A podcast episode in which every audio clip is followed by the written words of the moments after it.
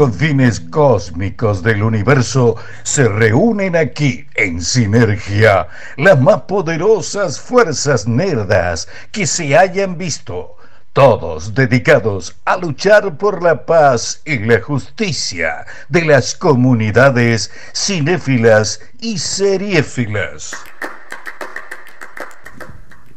Bueno, muy buenas noches a todos los sinergios, escuchas, eh, programa especial. Hoy eh, voy a estar conduciendo yo por primera vez. No, primera no, ya tercera. No, no, sí. Tercera, tercera vez. Eh, no- hoy estamos lo que estamos, día lluvioso, bastante complicado llegar a la radio.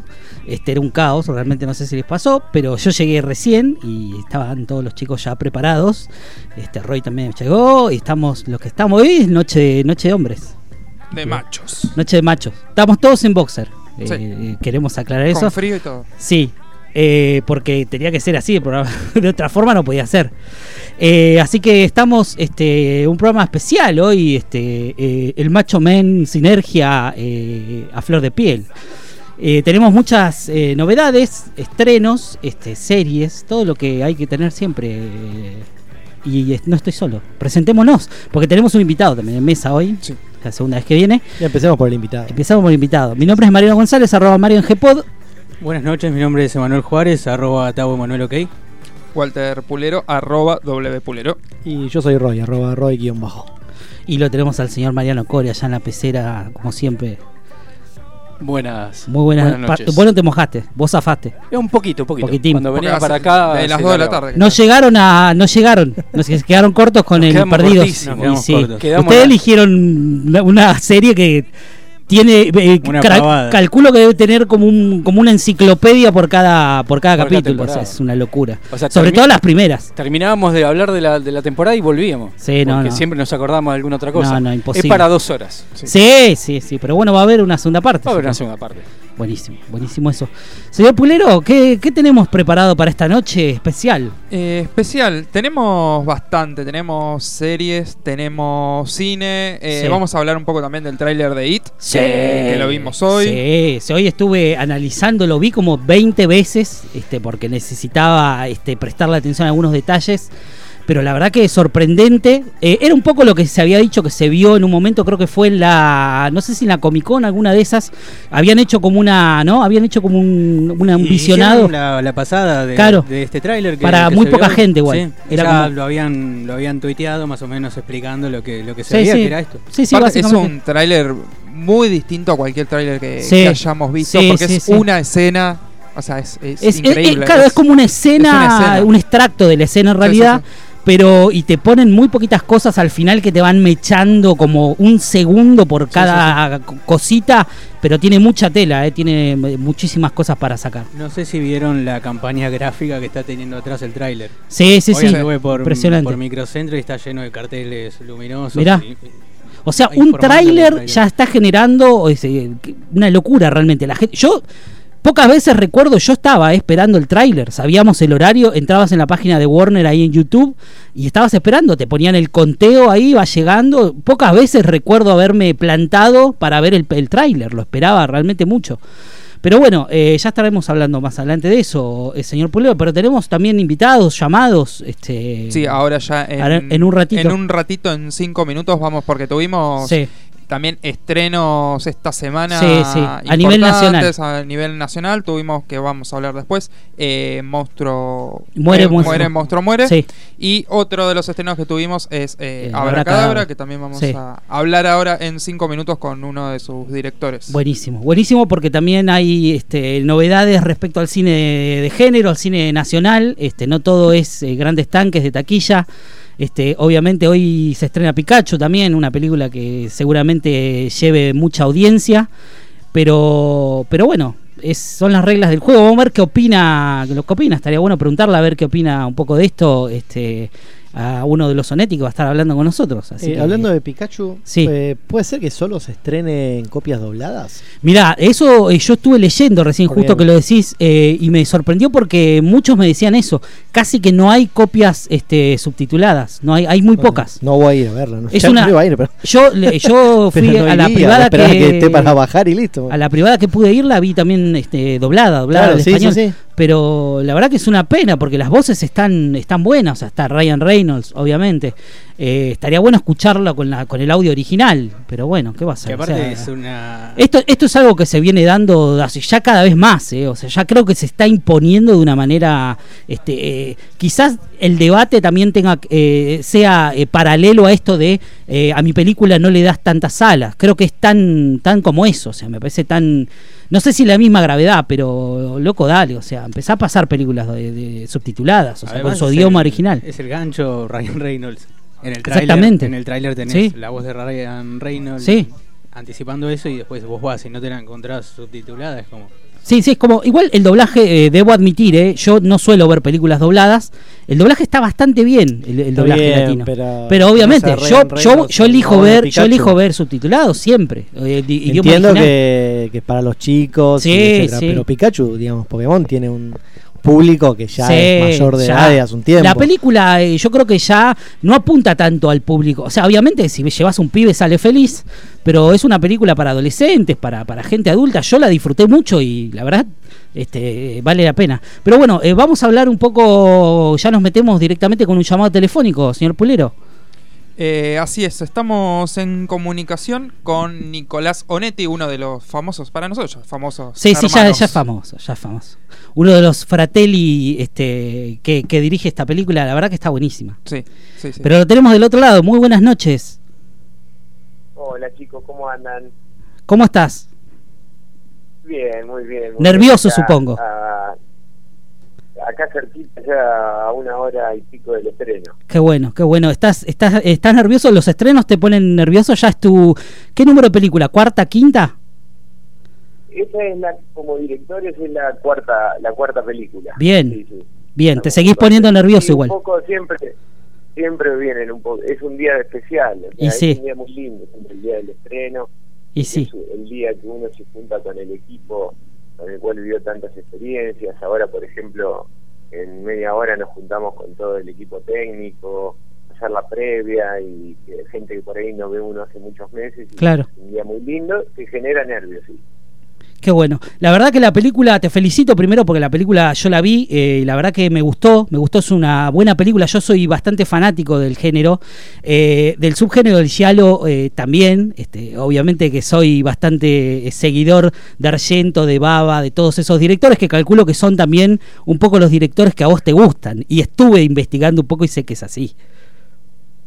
Bueno, primero muchísimas gracias, muchísimas gracias por tus palabras. Y sí, eh, son, obviamente son, fueron los referentes nuestros de- desde la infancia. Eh, en un primer momento Darío Argento y más allá de adultos Sergio Martino, Sergio Martino, Mario sí. Baba, Lucio Fulci. eh, Sí, sí, sí. sí, definitivamente fueron nuestros referentes. Sin duda. Pero bueno, vamos a hacerte algunas preguntitas este, con respecto a la película. La verdad que eh, eh, a mí lo que me, lo, lo primero que me, que me viene a la cabeza es cómo surge este, un poco la idea del guion. Cómo, ¿Cómo fue que le surgió esta idea de contar esta historia? Bueno, eh, está buena esa pregunta porque eh, fue todo un proceso. A ver, lo que había pasado con nuestros dos los anteriores Sí, fue que el primero definitivamente fue un- eh, una cosa experimental, sí, fue nuestra primera película hecho con cero recurso, eh, con mucho ingenio para tratar eh, de meternos en el mercado del cine, porque es un mercado sobre Sí, sin duda. eh, donde era un género que estaba totalmente desaparecido, eh, y bueno, y fue que nos empezaron a tomar por ahí como referentes de- del género en el exterior, luego ahora acá en Argentina, gracias a Dios, sí, y con Francesca quisimos hacer algo eh, ya con algo más desarrollado y Abracadabra, que estamos seguros de que es eh, la mejor peli que hemos hecho porque le hemos puesto un montón de trabajo y Sí. es y se nota. de muchos años eh, de evolución, ¿no? De Sí, evolución sí, sí. Como persona y en este caso como directores. Y Sin duda. Lo que buscamos fue precisamente que no fuese acotada esta película para los seguidores del Yalo. ¿sí? Sí. Que cualquier película, eh, cualquier persona, sin conocer lo que es el Yalo, vaya a verla, que obviamente le va a generar, eh, va al principio decir esto, es en la década del 70, Claro, pero la va a disfrutar. Quisimos hacer un guion eh, eh, comercial, ¿sí? Eh, con una temática como es la magia, que le gusta a todo el mundo. Está comprobado que las películas de magia, de magos, Todavía son mundo, Era una, exacto. Y que no, que no era un tema que se había usado dentro del terror reciente. eh, y, y bueno, y tratamos de buscar una película que sea para todo el público. Y que uno de los objetivos nuestros siempre es que digan, ¿qué es el? Y ahora vemos que está por todos lados y eso nos pone súper contentos. Sí, hay como, hay como un, re- un resurgir del, del subgénero. La verdad que está bueno. Está bueno porque eh, de repente te encontrás con, con un montón de gente joven que, que descubre películas este, y directores de los, de los 70. eh, y la verdad que está bien, está buenísimo. O sea, el cine también es un poco eso. Este, traer un poco de vuelta este, lo pasado. Ya me parece que es bastante difícil construir a veces este, películas eh, nuevas o, mu- o que sean 100% originales. Por lo menos es muy difícil. Eh, la verdad que la película está, está, está muy bien. O sea, eh, uno de los aspectos que yo por ahí más este, destaco es la parte visual. Ustedes son, eh, la verdad que a nivel técnico, últimamente son de los mejores exponentes. Lo digo sinceramente. Uno mirando películas como Los Olvidados, eh, que donde por ahí ustedes se meten ya un poquito más de una manera comercial, digamos, este, con un slasher que la verdad que este, filmado este, es impecable realmente. Bueno, muchísimas gracias por valorar esas cosas que por ahí no todos ven.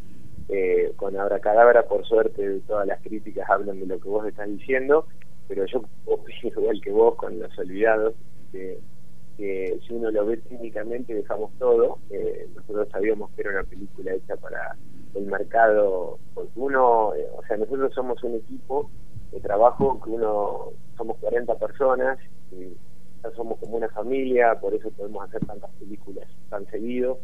Y uno piensa, o sea, primero que nos gusta el slasher, pero era dedicado a otro público, un público Claro, claro. joven, un guion clásico, eh, un slasher clásico norteamericano, Sí. pero técnicamente dejamos todo. Y acá por ahí en Abracadabra se nota, se nota, se nota mucho más y nos da esa libertad que tenían los italianos, unos genios de la década del 70, en tirar esos planos, esos zoom, Sí, no, no. aprovechando, eh, bueno, así que tuvimos libertad total y lo hicimos y lo vamos a seguir haciendo. Y la verdad que la verdad que funciona, este uno mirando esta clase de películas, este se da cuenta de que ustedes realmente se toman las cosas en serio, eso está bueno, eh, porque te- realmente tiene tiene algunos planos que realmente a mí por lo menos me, me parecieron muy muy muy buenos, realmente no que no tienen nada que envidiarle a nada, digo, o sea, son eh, me parece que de un tiempo a esta parte eh, el cine de género nacional está está realmente poniéndonos en un lugar eh, que nos que nos pone realmente orgullosos a los que nos- a los fanáticos este del cine eh, el cine de género acá en eh, nacional que hay mucho mucha gente que labura pulmón o sea que nosotros yo tengo contacto con algunos este y sé lo que lo que es este a veces este poder rodar una película poder este llevar adelante una idea eh, y que te apoyen sobre todo, eh, es, es muy difícil. La verdad que este, ver, ver realizadores como ustedes, que todavía son jóvenes, o sea, que, que realmente se ve que tienen ya este, una idea este, muy, muy profunda dentro de- del género, este, no hace otra cosa más que darte esperanzas de que, bueno, acá puedes llegar a ver este, a futuro eh, cosas muy interesantes. Pero no sé, Walter, supongo si tienes alguna pregunta para hacer. Yo más que nada me gustó muchísimo la música. Sí. Que creo que es está hecha por comp- eh, compuesta por Luciano, ¿no? Por tu hermano. Es- sí, sí, está compuesta por Luciano. Luciano en sí, eh, antes de empezar nosotros en el 2013 con la primera película, Luciano era músico. Ajá. ¿sí? y el, y el haber elegido este género, le dio una, eh, lo potenció muchísimo porque es una música, bueno, en los referentes siempre que, que nuestros eh, en cuanto a la música son Ennio Morricone, Exacto. que hacía la música de los giallos más famosos Sí. y, y posteriormente Goblin, ¿sí? Sí, Goblin. Eh, bueno, y eso lo, lo potenció, eh, haber elegido este género lo potenció muchísimo como músico, y bueno, al punto de que hoy está haciendo la música de un montón de películas eh, acá de Latinoamérica, eh, que quedan, por ahí quedan impresionados con la música de, de los giallos, Sí. y bueno, eh, la verdad que estamos súper contentos con la música. Y la elección de los actores, ¿cómo, cómo vino? La elección de los actores, eh, eso, eso me encargo más yo. Ese es tu Eh, laburo. en- el, sí, el, el giallo eh, son, eran rostros. Sí. Eh, era moda, vestuario, arte, rostros. Eh, a Germán Baudino, lo conocíamos, bueno, trabajamos con él en Los Olvidados. Sí. Hizo un papel totalmente Gran papel, un gran papel, unas escenas tremendas en los olvidados. Sí, sí, sí, sí. Y es un actor que tiene unos rasgos particulares y es un gran actor, es un gran actor. Y en este caso vimos, lo vimos que era él el personaje para el mago. Sí, Y María Eugenia, yo la venía estudiando, nunca había hablado con ella, la, eh, pero era un rostro, es un rostro único. Acá Sí. en Argentina, María Eugenia, eh, las coloradas eran eh, el, las coloradas tienen lo suyo. de, de los directores italianos y, y realmente es una actriz bárbara, deja todo por el proyecto, eh, le pone el pecho a las balas y, y el resto eh, participaron como secundarios eh, actores que habían de acá de la Ciudad Azul, que habían actuado en Francesca, que también son rostros, ro- son rostros. Claro, claro. Sí. Eh, y nosotros yo les digo lo que tienen que hacer y lo ya nos conocemos y lo cumplen a la perfección. Laburaste como Los Olvidados, que, le- que, que ellos eh, un poco ponían su impronta desde lo actoral. Digo que eh, sé que este, en el caso, por ejemplo, de, de Germán, este, elegían animales, como diciendo yo soy el chacal o algo así, eh, y, y en base a es eso construía el personaje. ¿Fue un poco así esto también? ¿El laburo que hicieron? Eh, Germán siempre eh, nos da su propuesta antes de, de los rodajes y eh, antes de los olvidados me, me- me- hicimos un Skype bueno, por distancia, por tema de distancia y me dijo este personaje es una hiena Sí, y yo, o sea, eh, lo trabajó muchísimo el personaje de, ese del prometido ahí en Los Olvidados y era tal cual. Y en este caso eh, también, siempre él compara, no me acuerdo en este caso si era con un animal acuático, tampoco quiero contar mucho porque para no develar.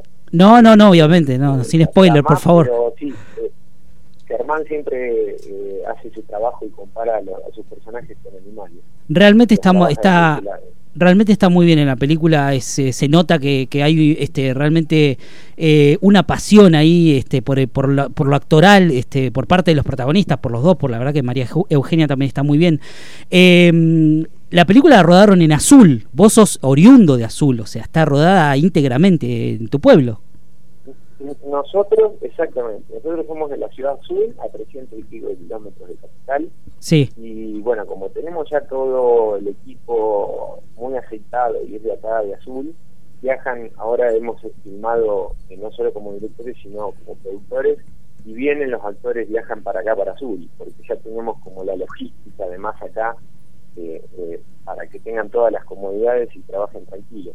claro La Abracadabra le hicimos acá en Azul, aprovechando también que tiene unas locaciones impresionantes. sí sí terrible Eh, bueno, la- eh, sí, eh, usamos mucho el teatro, el cementerio, el parque, bueno, un montón de, de locaciones. sí la verdad que eh, está Y- está buenísimo eso o sea se festeja Sí, mucho Lo, lo comparan, lo comparan, viste, con, con una ciudad europea. Allá en Europa no lo podían creer que lo hayamos filmado acá. La verdad que eh, ya este uno lo que veía en, en Epecuen cuando filmaron este eh, Los Olvidados, eh, se nota que le, le gusta mucho esta clase de locaciones eh, y eso se, se valora mucho, eh, porque realmente este son eh, a veces las películas no solamente son eh, las actuaciones o la música, sino que también el entorno, o sea, de dónde vos vas a poner el foco de la acción este y, y hacen que este la locación sea un personaje más. Eso la verdad que se nota y quedó quedó realmente muy bien. Bueno, eso, esa frase es la que siempre digo. La locación es un actor principal más. Sin eh, duda. Es fundamental. Sin duda. Nosotros siempre pensamos las películas desde las locaciones. Hay una, hay una, esto, esta es una pregunta, pero de lo más personal del mundo. Hay una, hay una escena, este, donde el personaje de Germán cruza una plaza, creo que es una toma aérea, eh, que me pareció muy interesante. ¿Esa cómo la, cómo la rodaron? ¿Con un dron? Esa, esa la rodamos con un dron. Esa, esa utilizamos un dron. eh, esa plaza es Sí. del arquitecto Salamone, eh, Francisco Salamone, que es uno de los eh, de la década del 30, hizo esa obra retrofuturista por todo el interior de la provincia de Buenos Aires. Sí, Es el que hizo el cementerio, la entrada del cementerio, que aparece también en Francesca. sí, Eh, bueno, por todas las ciudades del interior hay una obra de Salamone, sobre todo cementerios, mataderos, plazas. Y sí es psico, como psicodélica. Eh, y la hicimos, eh, dos escenas hicimos con drones. Esa, porque queríamos mostrar precisamente Sí, eh, esa obra de Salamone, y el principio cuando va en la moto con María Eugenia eh, por el parque, eso lo Sí. hicimos las únicas dos escenas que hicimos con dron. Que fue también un tema que hablamos a ver la utilización o no de drones por el tema de la época, sí. pero nadie absolutamente no, no. Eh, quedó muy bien. No, Yo quedó, que quedó increíble. ruido, O sea, hay, hay como un juego de sombra también ahí que es una cosa realmente. A mí, por lo menos, me pareció. Incluso eh, tiene que ver con esto de eh, la búsqueda de las formas que con las que jugaba Argento muchas veces en las películas. Suspiria tiene mucho de eso. eh, me pareció como. Dije, wow. O sea, realmente este, es, es- es- esa clase de, de- de pequeñas cosas que solamente los fanáticos a veces vemos y, y- y la destacamos mucho. Realmente a mí me. Yo cuando miraba la película digo, esto es. Esto es Argento, loco. O sea, o sea esto, esto me, me rememora este, a la primera vez que vi este, Suspiria, por ejemplo. Eh, pero no sé, Walter, ¿tenés alguna.? Eh, antes de la última película, eh, la pregunta que se la voy a dejar a Roy, Sí. eh, dos cosas que no sé si puede hablar demasiado, pero me interesa A ver. personalmente. Uno, cómo va eh, la remake del Pulpo Negro y lo otro, la película con Dani Trejo. Si hay algo que nos puedas contar, eh, no sé, está terminado, ya eh, no está terminado, nos falta. No, no, eh, sí te cuento, claro. Gracias. Eh, bueno, el pulpo negro, eh, venimos hace un año, ya se ahora en mayo, desde que se anunció eh, en Cannes. Eh, se ha trabajado muchísimo, viene muy bien. Están tanto lo que es va a ser eh, película y serie, eh, pero es un trabajo gigantesco. Sí. Gigantesco por la exigencia que, que requiere un proyecto de esta envergadura. Eh, venimos, los guiones están escritos, el tema es que hay un montón de eh, compañías eh, muy grandes y no solo a nivel acá local, interesadas, plataformas, y todo eso lleva mucho tiempo porque hacer una producción de este tipo requieren eh, sí o sí coproducciones y esas cosas llevan mucho tiempo.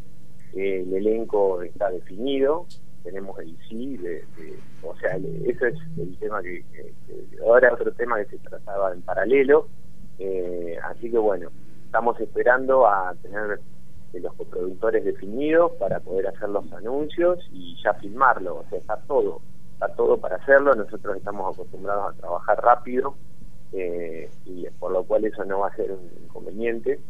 Eh, así que bueno, viene todo muy, muy avanzado. Estamos esperando terriblemente. Sí, sí, sí. Terriblemente lo que Sí, estamos sí, esperando sí, es. bueno. Y la...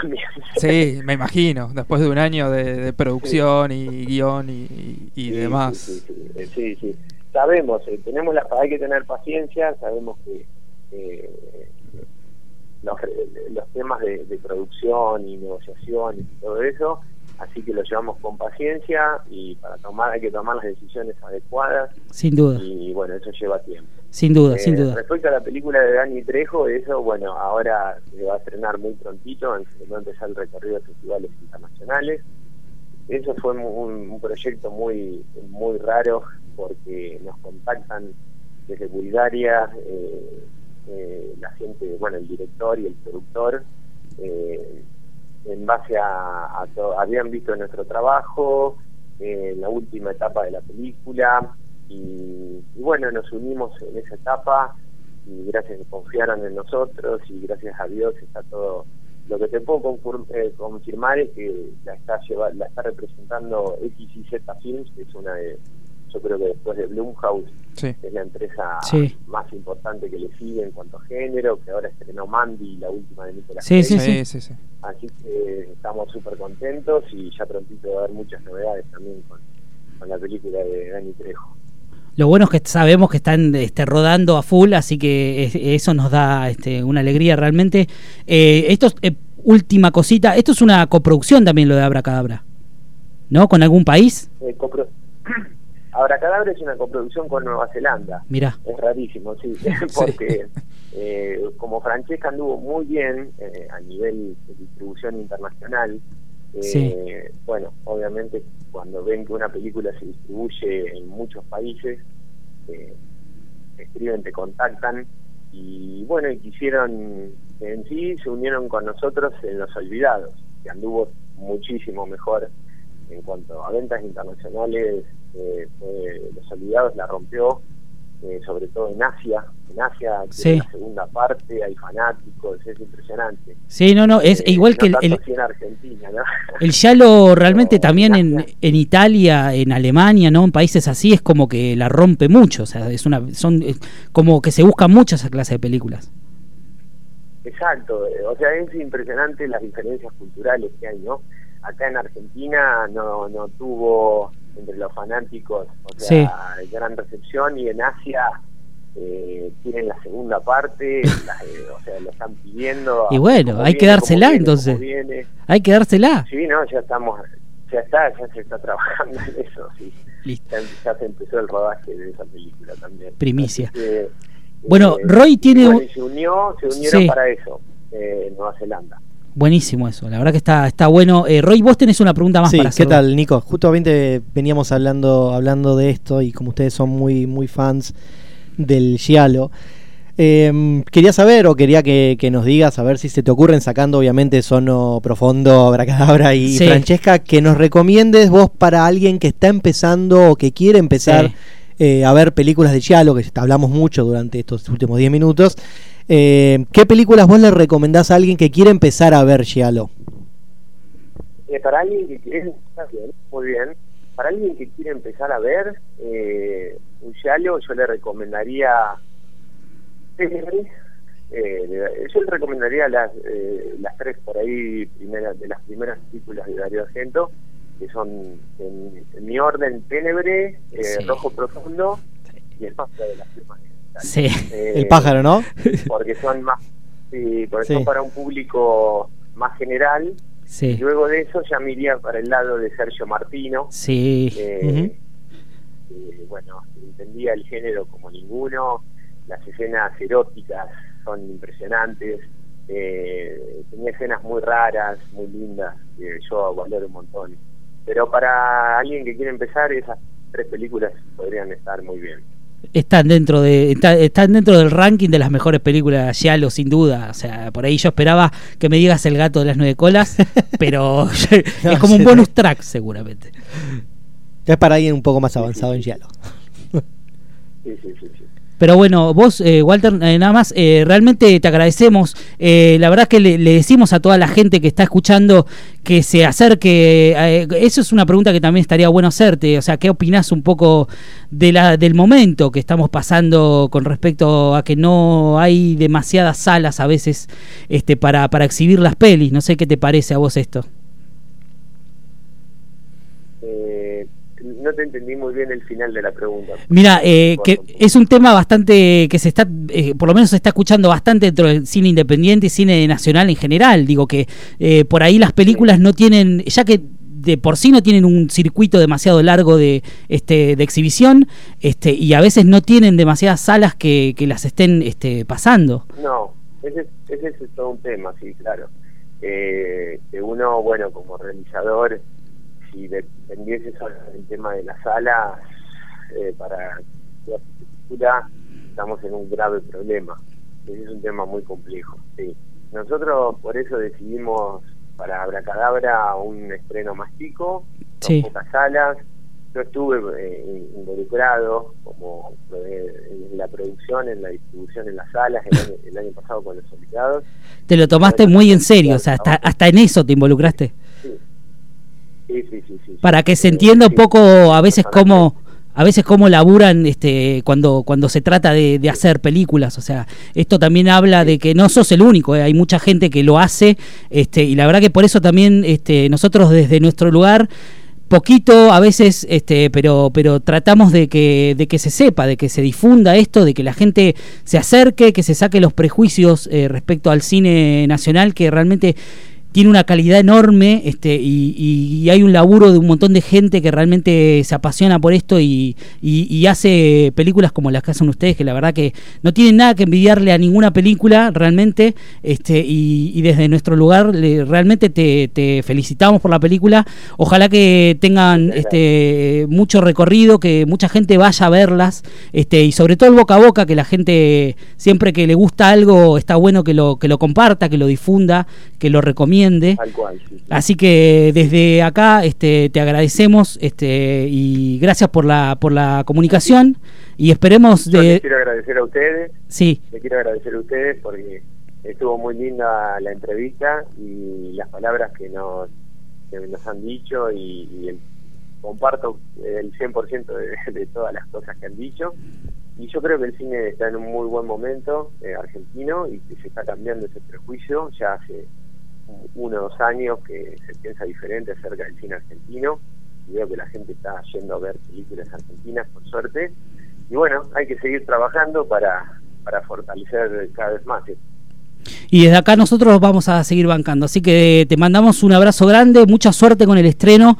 Esperemos eh, comunicaciones futuras con vos, de futuras películas del Pulpo Negro, que lo estamos esperando muchísimo, de la segunda parte de Los Olvidados, sin duda. Sí. Este, y que vaya la gente que la vea, Los Olvidados, que está en Netflix, que aprovechen el día horrible Está y que, que miren Los Olvidados, que está en Netflix para, para que la vean. Así que, Nico, te mandamos un abrazo. Este, espero que, que mucha grande. suerte, eh, de verdad. Chao, Bueno, gracias. Muchas gracias, chicos, Chao. muy amables. Chao, Nico. Saludos para todos. Bueno, ahí pasaba este Nicolás Onetti. Este... Los Olvidados es del hermano, eh, dirigida por el hermano. Ah, mirá. Él mirá. es productor. Él es productor de la película. Bueno, igual son, Sí, sí, trabajan juntos. son familia, eh, están este, involucrados eh, en, en- en casi de todas hecho, las de hecho, películas. la, la trilogía esta de Sono, eh, Sono Profondo, Francesca y Abracadabra eh, de Nico es, creo, eh, Francesca y esta última. Sí, sabía. Yo no las vi. Luciano. No vi ni Francesca ni la anterior, este, pero sé que Pero es sí, como un cierre. juntos, es un cierre de trilogía. La verdad que está bueno. Hay como un renacer del giallo.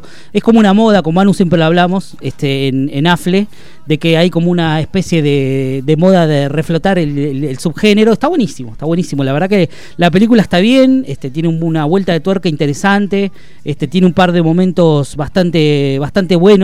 Este, a nivel cinematográfico se nota un laburo muy prolijo por parte este, de los directores. La verdad que estaba, está genial, está buenísimo que se sigan este, apostando por esta clase de producciones.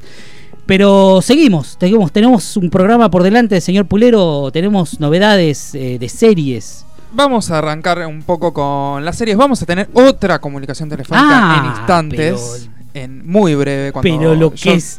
termine aprove- de hablar. La cuenta de Entel que va a venir. Sí, No, sí, nos va a ¿sabes venir mucho teléfono, Walter. Nos colgamos de, de la línea de teléfono. no Nos están por cortar la luz y vos querés seguir con comunicaciones telefónicas. No, no se puede creer esto. Eh, arrancamos con las series. Mañana, viernes 10. Esta, hay- te, esta te la espero. Sí, yo también. Te la espero. Sí, sí, sí. No sé por qué le voy a dar una O chance. Puede ser muy buena o muy mala. eh, pero No, ¿Hay alguna, se sabe algo? ¿Se, ¿Alguien la vio? Eh, no, todavía no. Todavía no la vio no, nadie. No, no. hay reseñas de hay esto, no hay nada, nada. nada. Listo. Eh, es una serie de Netflix que se llama The Society. Sí. Y justamente hoy era el especial de Lost. Y para mí es entre Lost y 13 Reasons Why. Mirá. Es una mezcla así esta serie porque también es, es eh, de adolescentes. Sí. Eh, hablan sobre el bullying, el suicidio adolescente, o sea, tiene como problemas bastante eh, complejos. Y eh, les cuento eh, de qué viene la historia. Es un grupo de jóvenes de entre 16 y 17 años Sí. eh, con su familia, sus padres, digamos, normal. Pero los padres los mandan de campamento porque hay una especie de limpieza en, en la ciudad donde ellos viven. Cuando regresan después de esos días de campamento, descubren que no hay ningún mayor de edad. O sea, no hay padres, no hay abuelos, no hay tíos, no hay nada. Qué Solamente es un pueblo eh, habitado por adolescentes. Eh, la única forma de comunicarse es por redes sociales, Facebook, Twitter, Instagram, o sea, Hermoso. es digamos El futuro, todo- el futuro. Todo lo que un adolescente quisiera, Quiere. o sea, Sí. llegar, no están tus padres, eh, vivir de joda, eh, alcohol, Todo eh, lo que quieren los guaches. fuerte, todo lo que Todo. quieren.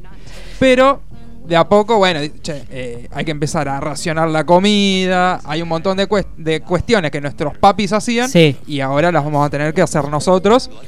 Así que tienen que empezar a sobrevivir. Como el Y- señor de las moscas. Bueno, ahí, ahí está basado ahora el Señor de las Moscas. ¿En serio?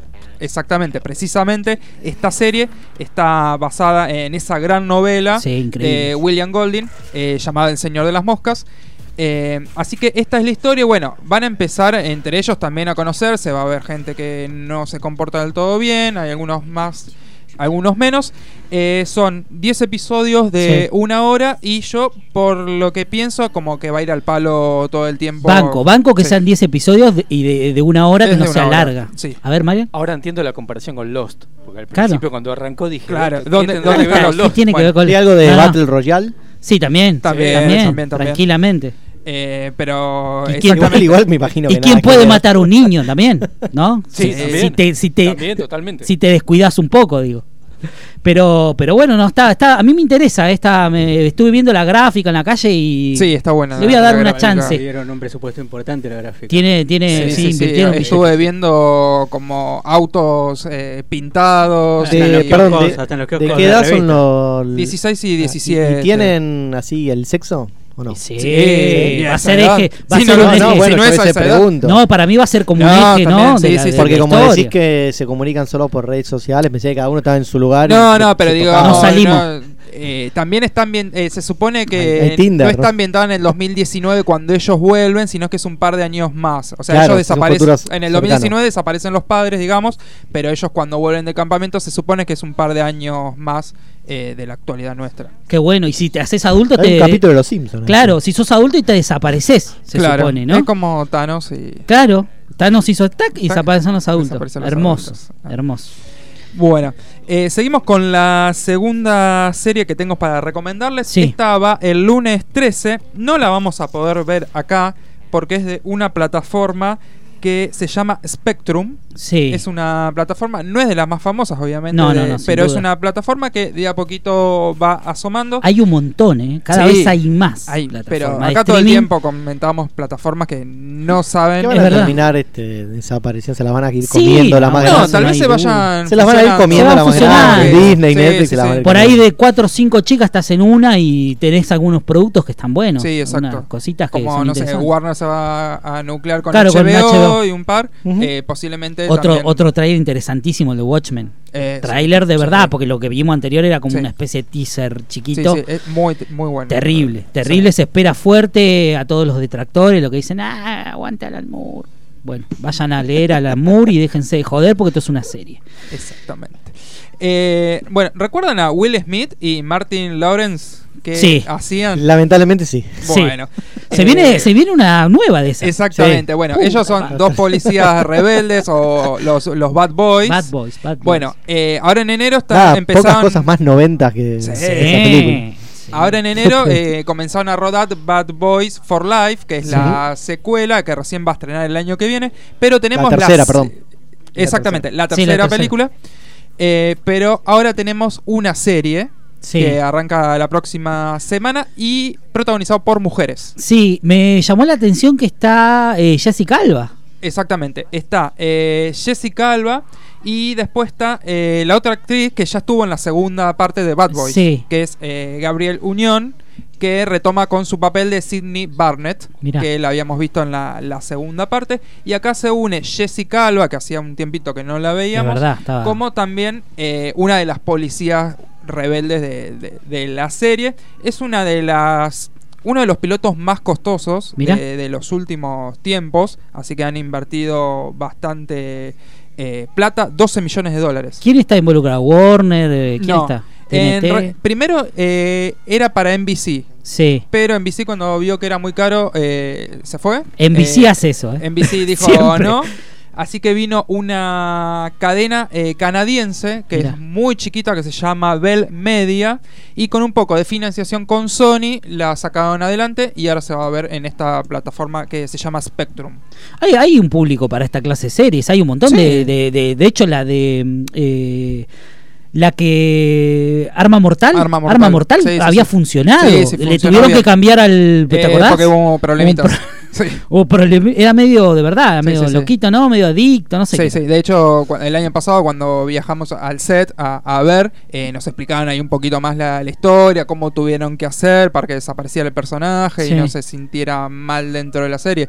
Pero sí, eh, Arma Mortal le, le fue bien y ahora no sé en qué situación Sí, está. no sé, creo que está todavía, ¿no? Eh, Sigue, Existe. pero no sé si hay renovación o no, pero al menos le, le había ido bien y no estaba mal. No La- estaba la mal, no, estaba no, yo vi un capítulo, un pedazo, en realidad no lo vi entero, pero me pareció, eh, está bueno, está bueno. Igual que la nueva MacGyver. La nueva Exacto, MacGyver está sí. bien, lo que pasa que bueno, ya está. Es otra cosa, Eh. pero yo la sigo y me gusta. la ¿Cómo te olvidas de Richard Dean Anderson? No hay chance, ¿entendés? O sea, Y es que muy- no haya aparecido todavía. Está- Eso. Es el, el único que falta. El, el último capítulo que vi aparece de vuelta el Murdoch, el asesino que perseguía a MacGyver Claro, clásica, sí. persiguiendo al Murdoch nuevo. Ah, mirá qué buena, mirá qué buena esa. Murdoch. Está muy bueno. Está buena la serie de MacGyver, la primer, el primer piloto era una cosa realmente muy Sí. interesante, eh, está muy bien hecho.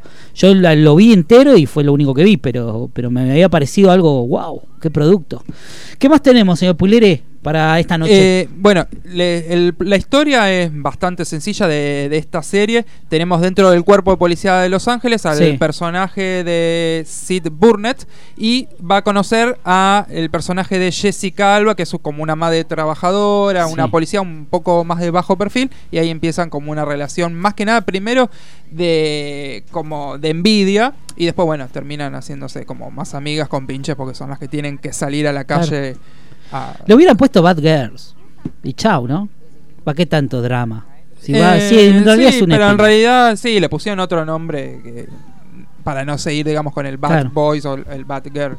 Está muy bien. Bueno, es aparte LA, esa- LA LA Finest, que es, sí. ser lo mejor de lo mejor de los lo Ángeles. mejor de Los Ángeles. Eh, ¿Qué más tenemos, señor Pulero? Ahora vamos a tener, a ver si nos podemos comunicar A con, ver. con una persona. ¿Una persona? Yo pensé que eran varias. Mira, me da, me da como un poco de intriga ahora saber quién es. Igual ya me la veo venir, ¿eh? ya, me, ya me imagino más o menos quién puede llegar a ser. Eh, y, de, y de qué puede llegar a hablar, te digo más. Este, pero, pero bueno. Yo este- porque eh, la vi en redes como muy efusiva ¿Sí? con, con el tema. Mira. Ya sabemos que es una mujer. Sí, sí, sí, la primera efusivísima. Una de las, de las que faltan hoy, Una de las que falta. una de las ausentes. Sí, que pocas veces ha faltado. ¿Sí? Sí. Ah, listo. Entonces ya, ya me imagino. Yo que- falté la otra vez y traje conitos de dulce de leche. Sí, sí, pe- perdón. Acá Bueno, a ver, a ver, ¿quién es la persona que está del otro Que traiga lado? algo.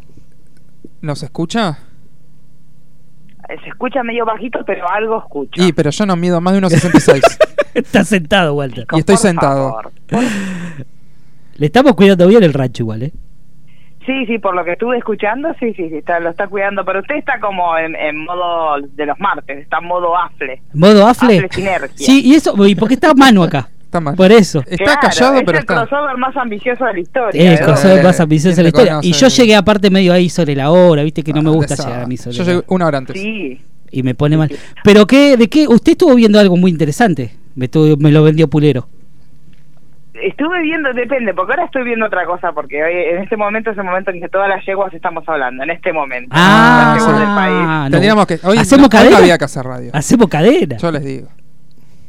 Así que en ese momento estamos a minutos de que se anuncie algo muy importante. Pero ¿usted Sí. quiere que yo le hable del regreso de Beverly Hills ¿Qué- o quiere que hable de otra cosa? ¿Qué- ¿Le sí. podés decir que espere el anuncio hasta nueve y media? Que espera hasta nueve y media. Tipo video match. Sí, no sé, chicos. Ahora está, está hablando de Rodrigazo en este momento, así que Ah, falta cómo viene. entonces. Se vuelve loco. falta un poco Tiene de historia. y Sí. pues. Está leyendo el libro en tiempo Sí, real. Para mí que sí, para mí que sí. Está bien, está bien, hace Está falta. bien, se está Es haciendo momento. rogar, hay gente afuera bajo la lluvia, una cosa hermosa. Es que todo, aparte todos están esperando que anuncie eso, o sea, tienen los, los videograph preparados. No le prepararon un balcón Obvio, para que chicos, salga, nada, sí. por lo menos. Crónica está tirando magia con las placas de una manera hermosa Ah, porque antes de que ella entrara puso llega Cristina y estamos todos mojados. Así que como los, como las los magias quiero, hermosas. como los Sí, sí, quiero. sí. Pero bueno, eh, va a hablar de Beverly Hills hoy.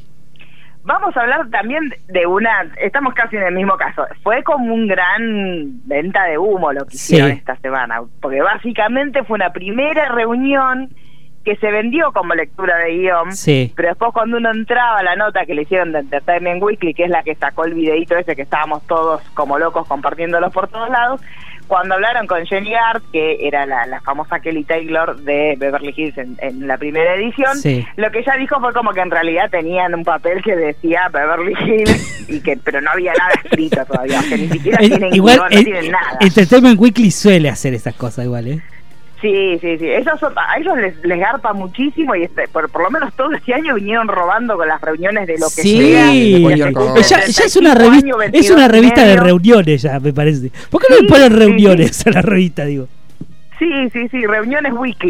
Yo cuando, Tendría que- cuando entré y leí la nota, me hizo acordar a la nota de los últimos días de la Corsa, que con Sí. lo de los simuladores. Lo mismo. Ah, Dije, chicos, qué manera de vender humo y para darte clic. Bueno, chicos, hay, hay que, hay que, yo haría una revista que se llame Clickbait y listo. Claro. Sí, directamente. Ahorrémonos el tiempo. Digamos todo, maléfica. seamos, seamos originales y seamos sinceros sobre todo.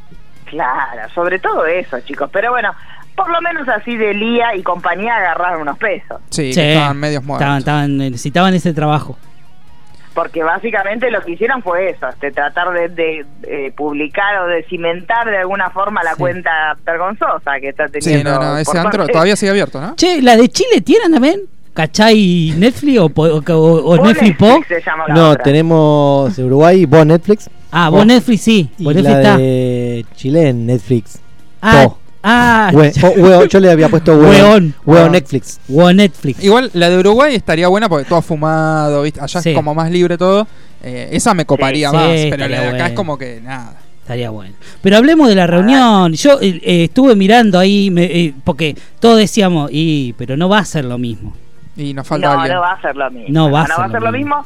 Pero de hecho tampoco él, eh, Luke Perry tenía asegurado que él iba a ser parte de eso. O sea, estaba negociando. Cuando empezó los rumores de, de este regreso de Beverly Hills, eh, los que estaban muy en, en verde y que no parecía que no iban a cerrar eran justamente Luke Perry porque ya estaba con Riverdale Sí. y estaba bastante ocupado con Riverdale, que estaba yendo muy bien, y Shannon Doherty que estaba con un tema de salud bastante grave Claro. que está en pleno tratamiento de, de problema de cáncer que había tenido ella, así que estaba sin pelo, así que pensaron que no iba a llegar a, a recuperarse del todo. Cuando fueron los, las primeras versiones de todas. Después empezaron a firmar todo y siempre los dos últimos que quedaban eran ellos dos.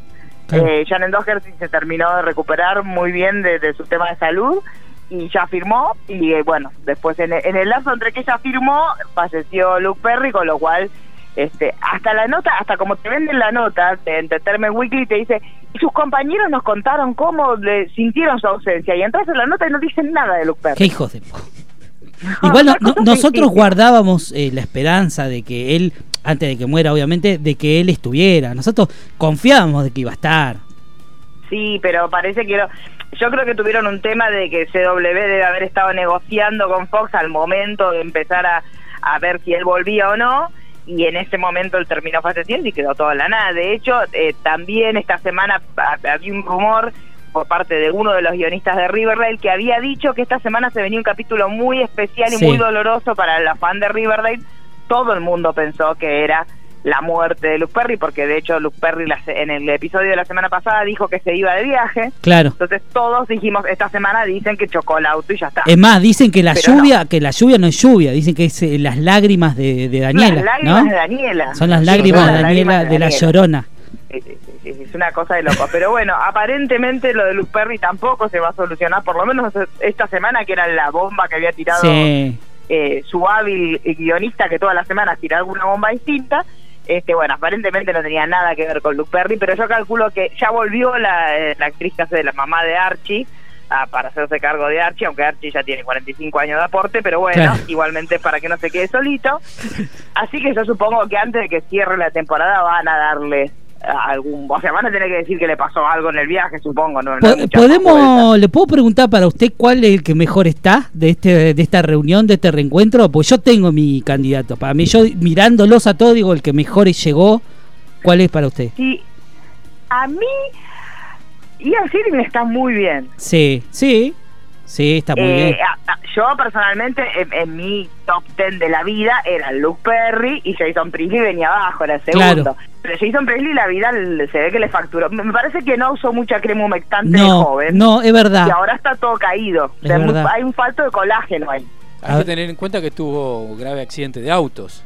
Sí, sí, sí. Sí. Pero esas bolsas son de falta de hidratación, no Sí, son Sí, de sí, humor. sí. Sí. Esa bolsa no sola, es- no sola de los Esas mandados. bolsas Core. son Meijide Style. Sí, sí. Habría que pasar el, el, el número del que la operó, porque se operó, me dijiste. Sí. Habría que pasar ese sí. número. Sí, sí, es cierto. Pero para mí, de los de los hombres, Sí. Ian City me parece que está muy bien. Y Brian Austin Green, que de chico era un bagallo horrible. Y ahora es, es como facha. una bombita. Sí, está facha, Está está, muy bello. Andrea, Andrea me dio muy maestra de escuela. ¿Puede ser? Lo que pasa que dentro de lo que es el grupo, la que quedó mejor ubicada en la industria terminó siendo Gabriel Carteri. Claro. Esta es parte de la Academia de Hollywood. Claro, claro, sí, O sea sí, que sí. La que mejor quedó, las otras quedaron haciendo series de mierda por ahí. Sí. Este, bueno, Tori Spelling se arruinó la cara totalmente. Jenny Gard me parece que está muy bien, Está bien. está muy linda. Está y. Shannon Doherty también está, está casi, casi igual que como estaba en su momento. Sí, sí, está, está, está La, muy- la que más se arruinó fue definitivamente Tori Spelling. ¿No había algún tipo de polémica con esta chica Jenny Garth? ¿No estaba tipo en una secta o algo así? ¿O estoy No, flasheando? esa es la de Smallville. No, Jenny Gard no, que yo sepa no. Yo lo que vi, por lo menos en las fotitos, que también fue muy lindo, las fotitos que subieron ahora, que están jugando con los muñequitos de Mattel de Beverly Hills 90210, que acá no llegaron ni por casualidad, son muñequitos. Sí, no, ni este que son una belleza. Sí, sí, son hermosos. Pero, pero, Pero, bueno, bueno. aparentemente va a ser como un regreso de ellos, Sí, luego de todos estos años que pasaron, como una reescritura de lo que pasó con la vida de todos ellos. Veremos qué nos cuentan, qué les pasó, pero en realidad todavía no tienen un guion, no tienen nada. Sí, hay fecha de estreno, que es el 7 de agosto, que eso es una Sí. alegría. Así que es posible que yo me infarte ese mismo día y el día de mi cumpleaños, que es el 8, no esté más con la. es verdad, ustedes, es verdad. es posible La, que me muera. la, Depende cómo ten- lo manejen. la tenemos que mandar a Daniela ese día, que estén juntas las dos por las dudas. Sí, no, ese día lo vamos a ver. Son las dos grandes emociones de este año, es el final de GOT y eso. Sí, Después claro. lo demás no importa. No importa nada, ¿no? Sí, nada, no importa nada. Bueno, eh, ¿qué, qué más? Eh, ¿Usted tiene algo para preguntarle a Cariola, no, señor ¿Cómo Pulero? va lo de. Cristina? ¿Cómo va lo de, ¿De mi vida Cristina? No, no, ¿Quiere no, no. Pulero quiere saber cómo va Cristina, dice. ¿Cómo va, va a ganar? ¿De 1 a 0? ¿2 a 0? ¿Cómo va el A ver, partido? yo, pero es que voy a mirar, voy a, vamos a leer qué hay de título ahora, lo vamos a hacer la transmisión. Sí, sí, eh, radio radio en Bueno, vivo. ve- porque acá en casa tenemos todo lo que es la gente que mira, eh, ya me tuve que retirar. Están Sí. mirando la transmisión de Cristina en la Feria del Libro, pero la están mirando por Canal 13. Así Sí. es como se No, en la no, eso todo, no se hace. todo lo, Entonces, todo lo que no se ¿cuál es debe la hacer. noticia para Canal 13 Es en este momento? C5N. Todo- Sigan al equipo de noticias de Canal 13 en la feria. Como Ye- si a alguien le importa. A mí ya me estuvieron llegando mensajes de Sheldon En esta casa corrigiéndome. se mira una sola voz. Y Sí, Cristina. Así obviamente. que poneme crónica, por Sí. favor. Y los chicos también. del pueblo. Los chicos también. Sí. Bueno, amiga, dice, oh, llegó. Bueno, Amiguitos, ah, recomendaciones. Sí. ¿Se acuerdan que la, habíamos dicho la semana pasada que íbamos a ver dos series que había recomendado Sí. el señor Pulero? La, Sí. la animada Sí, Y la belga. Bueno, la de y la belga. sí, vimos la belga. La- bueno, esa obviamente la vimos. ¿La vieron? Pero no, fin de no, semana. No, yo no la vi. ¿No? No la vi. tuca No- tu- la turca. No. la- tuca. Ah, la tuca era. La tuca y la belga. la tuca y la belga. Que eran Tuki Berti, que eran Sí. como la versión feminista de los creadores de Bojack Horseman. Sí. Exacto. Para, Exacto. no sé, ¿seguimos teniendo un compañero que se llama Chicho o ya no está más? No, No, no, eh, no. no. Yo ya ni sé. Hoy me escribió uno, pero lo bloqueé porque no. Dice que el, el chasquido. No, igual eh, el chasquido lo de- ya está. Está en otro limbo ya, Chicho. Ya no. Fue un- con un mini chasquido que no sacó el 50%, pero sacó algo. No, no, ya Bueno. Chicho ya es persona no grata acá Ya directamente. está ahí, sí. Sí, hay, sí. hay un Chicos, esto hay momentos en que uno se tiene que dar cuenta. Sí, Ya, sí. Amiga, date cuenta, es eso. El grupo Claro. nuestro Así con Nacho al final. amiga, Yo, cuenta. nosotros lo queremos mucho, obviamente, a Chicho, pero yo, mi consejo personal, Chicho, dedicate a la danza, ya está. Sí, el consejo que De no lleno. venga más. No, de lleno, de verdad. O sea, ya está, dedicate, eso es lo tuyo. O Sí, sea, el tutú, todo eso. el tutú, los tractores, los tractores, el tutú, Bueno. todas esas cosas. Mira, es de huracán, así que todos los fines de semana Bueno, ¿se baila. No, malísimo. Bueno. Malísimo, chiste de Roy, malísimo. No es un chiste. malísimo. No fue un chiste, fue una descripción. Qué malo que es. Roy. Bueno, ¿y qué onda Tuca?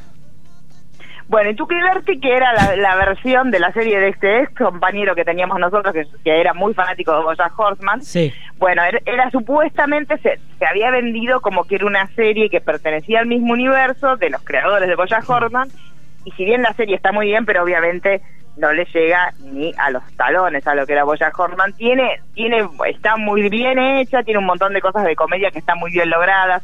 Tiene algunos toques de feminismo, para mí tampoco es una serie que podamos decir feminista, por lo menos yo no la sentí con esa bajada. Sí. Aunque esta semana para hablar de feminismo Oh, y series Dios. estuvo complicado. Sí, Sí, no. sí. Se paró arriba de una silla para hablar de feminismo, ¿no? Me imagino. Ay, chicos, es muy difícil. Esta semana, o sea, ya la gente está descubriendo, co- está descubriendo que los equipos y los, los guionistas y los directores no Sí. son todos mujeres. Claro. La gente llegó a descubrir eso, ahora Sí, se están sí. enojando por eso. Sí, sí. Así que está muy difícil. Pero bueno, no es una serie feminista, es una serie divertida de animación que tiene dos protagonistas que son mujeres y cuentan un montón de cuestiones que tienen que ver con la esencia femenina, pero no me pareció que tenga una bajada feminista, ni me pareció tan brillante y que toque temas tan profundos como los que tocaba Boya Horman. Sin embargo, está bien, si la quieren ver está bien, son capítulos cortitos de veintipico de minutos, Sí. Se ve, se ve rapidito. así La que cosa si la quieren sana. ver. La cosa Sí, sana, la cosa capítulo de 20 minutos de la cosa sana. Sí, Uno, sí, uno la mira lavando los está platos. bien. Está bien, está bueno. Sí, sí. Funciona. Sí. Y la, la otra que habíamos visto que me gustó muchísimo más, no, no venía con tanto panfleto feminista y terminó siendo mucho más feminista, Sí. es Dead to Me, ¿se acuerdan que habíamos hablado de Sí. esa serie Sí. de Netflix? Que de hecho nuestro amigo Poyu hizo un tuit así maravilloso que dijo, estrenó dos series buenas Netflix, pidan un deseo. Sí, sí. Sí, verdad. Es verdad. Bueno, fue así.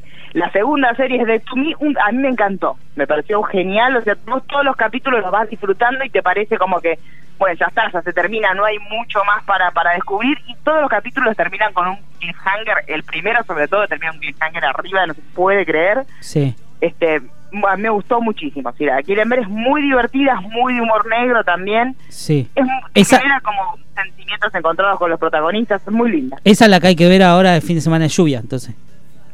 Tapa- Sí, sí, tapadita. porque no te deprimes, no te deprimes. No te deprime. Esta es la que está Cristina no, Applegate, ¿no? Cristina Applegate. Exacto, está Cristina Cristina Applegate y Linda Cardellini. Lina Canda- Este, Linda son, Cardellini. eh, si les quiere les cuento un poquito el plot. Son Sí. dos mujeres que se conocen en un grupo de autoayuda para, para sobrellevar la viudez. Las dos, este, cada una, una con dos hijos, la otra en realidad va a este grupo, pero no porque hayan viudado, sino porque después se descubre que eh, se peleó con su pareja, su pareja cortó con ella, después Sí. de que ella perdió cinco embarazos seguidos, entonces ella siente que necesita este grupo de, de autoayuda, este, y las dos se encuentran y se empiezan a complementar, pero atrás de todo esto hay como un secreto muy importante que tiene que ver con este marido muerto del personaje de Cristina Applegate, que no le podemos contar mucho más, pero bueno, se empiezan a cruzar muchísimo los caminos Sí. y esos cruces son por momentos divertidos, por momentos trágicos, por momentos tienen tonos de policial. Está muy bien, está muy bien lograda, termina muy arriba y es, es esa serie que vos te va sorprendiendo capítulo a capítulo. También no son capítulos muy largos, sí son un poquito más largos que los de Tuca y Berti, pero a mí me gustó mucho más. ¿Usted Tengo cree que, que cree que va a haber segunda temporada? ¿Continúa esto? ¿Sigue Para la mí cosa? sí, sí, porque a la gente le está gustando mucho y el, el final es muy abierto y con un cliffhanger muy importante, así que para mí tienen que seguirla. sí, sí. Aparte de Poyu le dio su bendición, así que tiene que Pollo seguir. le di cuando Pollo te lo bendice, Sí, te crece, te crece Te lo- la hierba. Sí, sí, te, cre- te crece la hierba. Te crece donde va, loco. crece la hierba, chicos. Me vuelvo loco. Bueno, Este, amiga, Y después, este fin de semana Sí. se va a estrenar Chernobyl también para los que son fanáticos de todo lo que es catástrofe. sí, le tengo ganas. Este, que ya se estrenó en Estados Unidos Sí. y este nosotros, porque tenemos un deber con nuestros oyentes, ya la estuvimos viendo. Sí, Está muy bien también, quédense tranquilos, está muy bien. la casa está en orden. La casa está en orden. No sé si ustedes son fanáticos de las películas de desastres eh, tipo naturales. Sí, así. Sí, como yo que soy no. muy Yo soy fanática, fan de las particularmente películas- el tema De desastres de The Rock.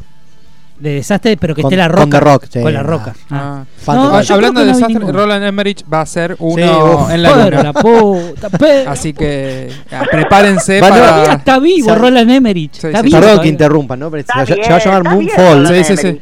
Y va, esa película es una locura. Va a tratar de que como que la, la luna se está como cayendo Sí. para la Tierra. Ah, la mierda. No, no. Y van a mandar unos tipos tipo Armageddon que mandan Claro. a uno al asteroide para que Ah, explote el asteroide. Al Bencho lo mandan. Bueno, esto van a mandar a alguna para que explote la luna. Sí, va a ser. El- el señor- lo mandan al señor Burns. Hermoso, hermoso. Lo mandan al señor Burns que ya quiso eh, destruir el sol más de una vez, que destruya la luna y chao.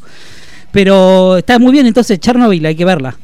Sí, está bien. No es, no es, no tiene un ritmo así muy trepidante. No, para no, mirarla igual- tranquilo. Igual se esperaba Este, pero me eso. parece que es un pedacito de la historia que siempre nos faltó, que es el momento exacto donde pasa este este desastre eh, que nunca lo vimos. En realidad siempre vimos el después, esta Claro. cuestión de la ciudad, de cómo quedó, que no se puede llegar.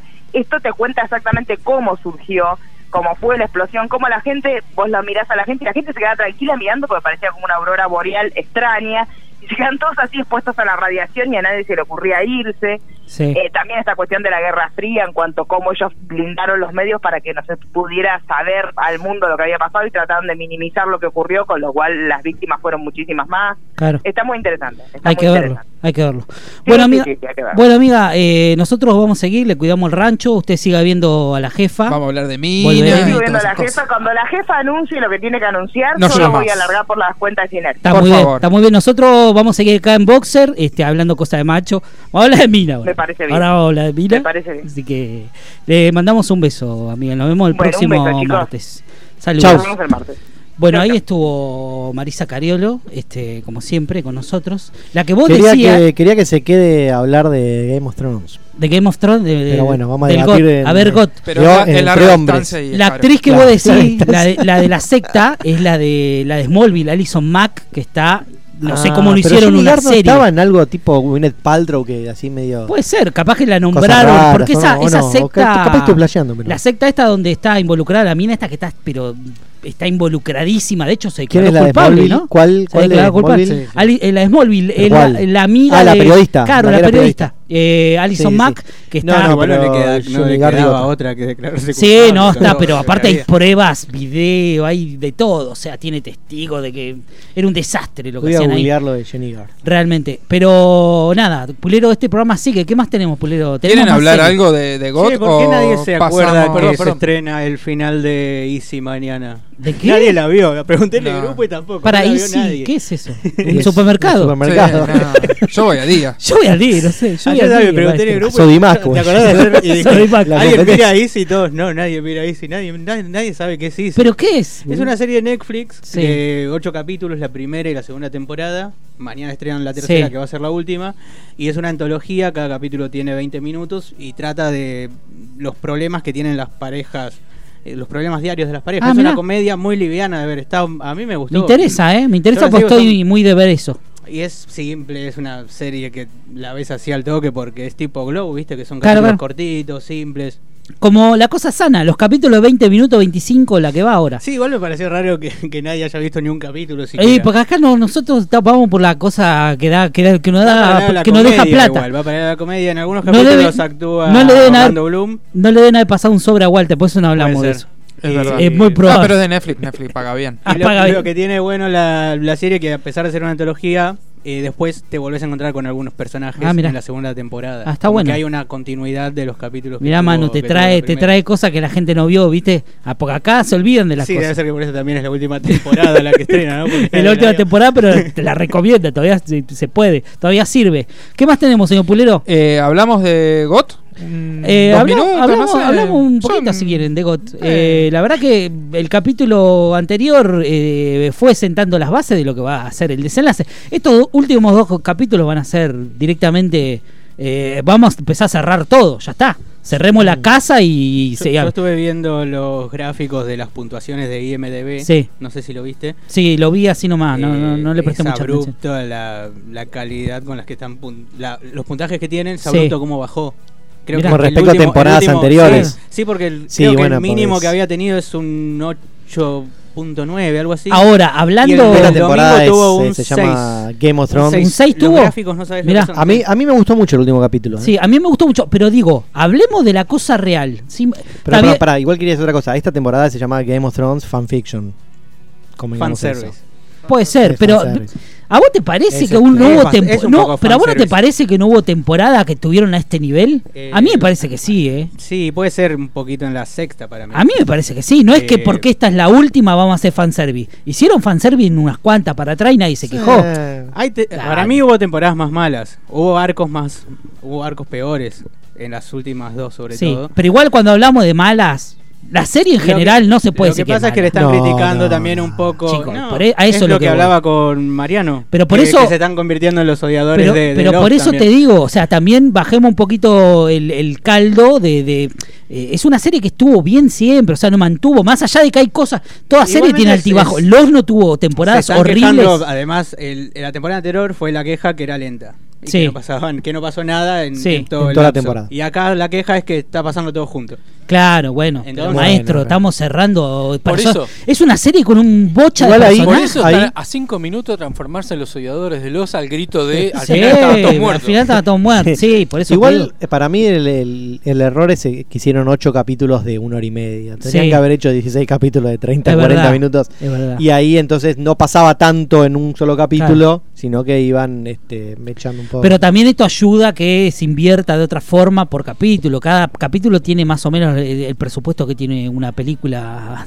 Es más, películas este, eh, tanques que a veces superan los capítulos. Yo lo guita. único que creo que le podés eh, encontrar de malo es eso, que eh, sí está yendo bastante acelerado, pero Sí. lo repartieron mal, me parece. Sí.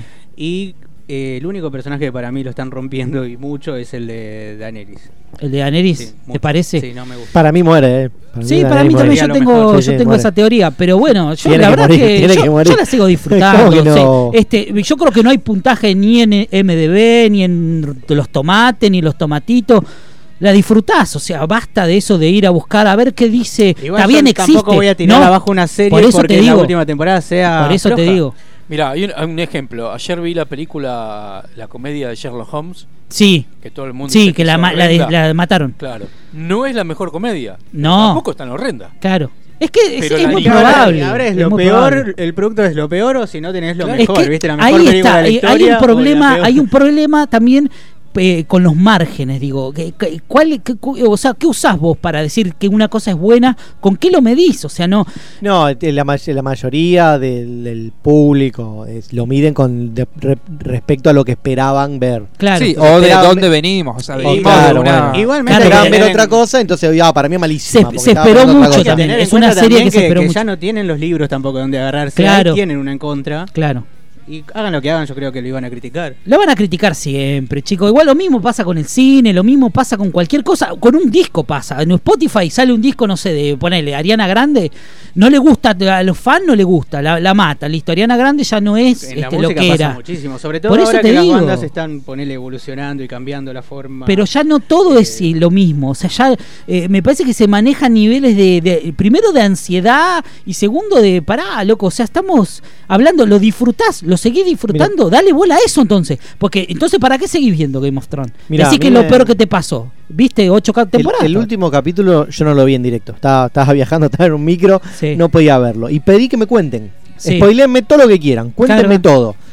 Me tiraron un par de cositas, no sé qué, hasta que me cansé, mandé un mensaje directo, contame ya lo que está pasando. Claro. Bueno, me contaron tal, pasa esto, muere esta, Sí. al final pasa esto, no sé qué, ahora me spoilearon todo el capítulo. Sí. Pasaron dos o tres días, yo lo vi anteayer el capítulo. Sí. Y lo vi, dije, bueno, voy a verlo, Y obviamente. lo disfrutaste. Y lo disfruté un montón Igual y se me re gustó. spoileado ya el capítulo, como a las 4 de la tarde estaba spoileado. Sí, la- sí, ya está. lo Yo igual no, no, no, yo no miro. No, bueno, pero Yo lo vi, a yo medida lo vi. que iba pasando el, el capítulo, yo estaba sentado en un micro viajando, Sí. me, iban, me iban contando lo que iba pasando. Claro. Entonces me enteré de todo lo que pasaba. Claro, claro. Y dos días después lo volví a, lo vi, digamos, eh, sabiendo lo que iba a pasar, y lo disfruté igual o casi, o mejor, no sé.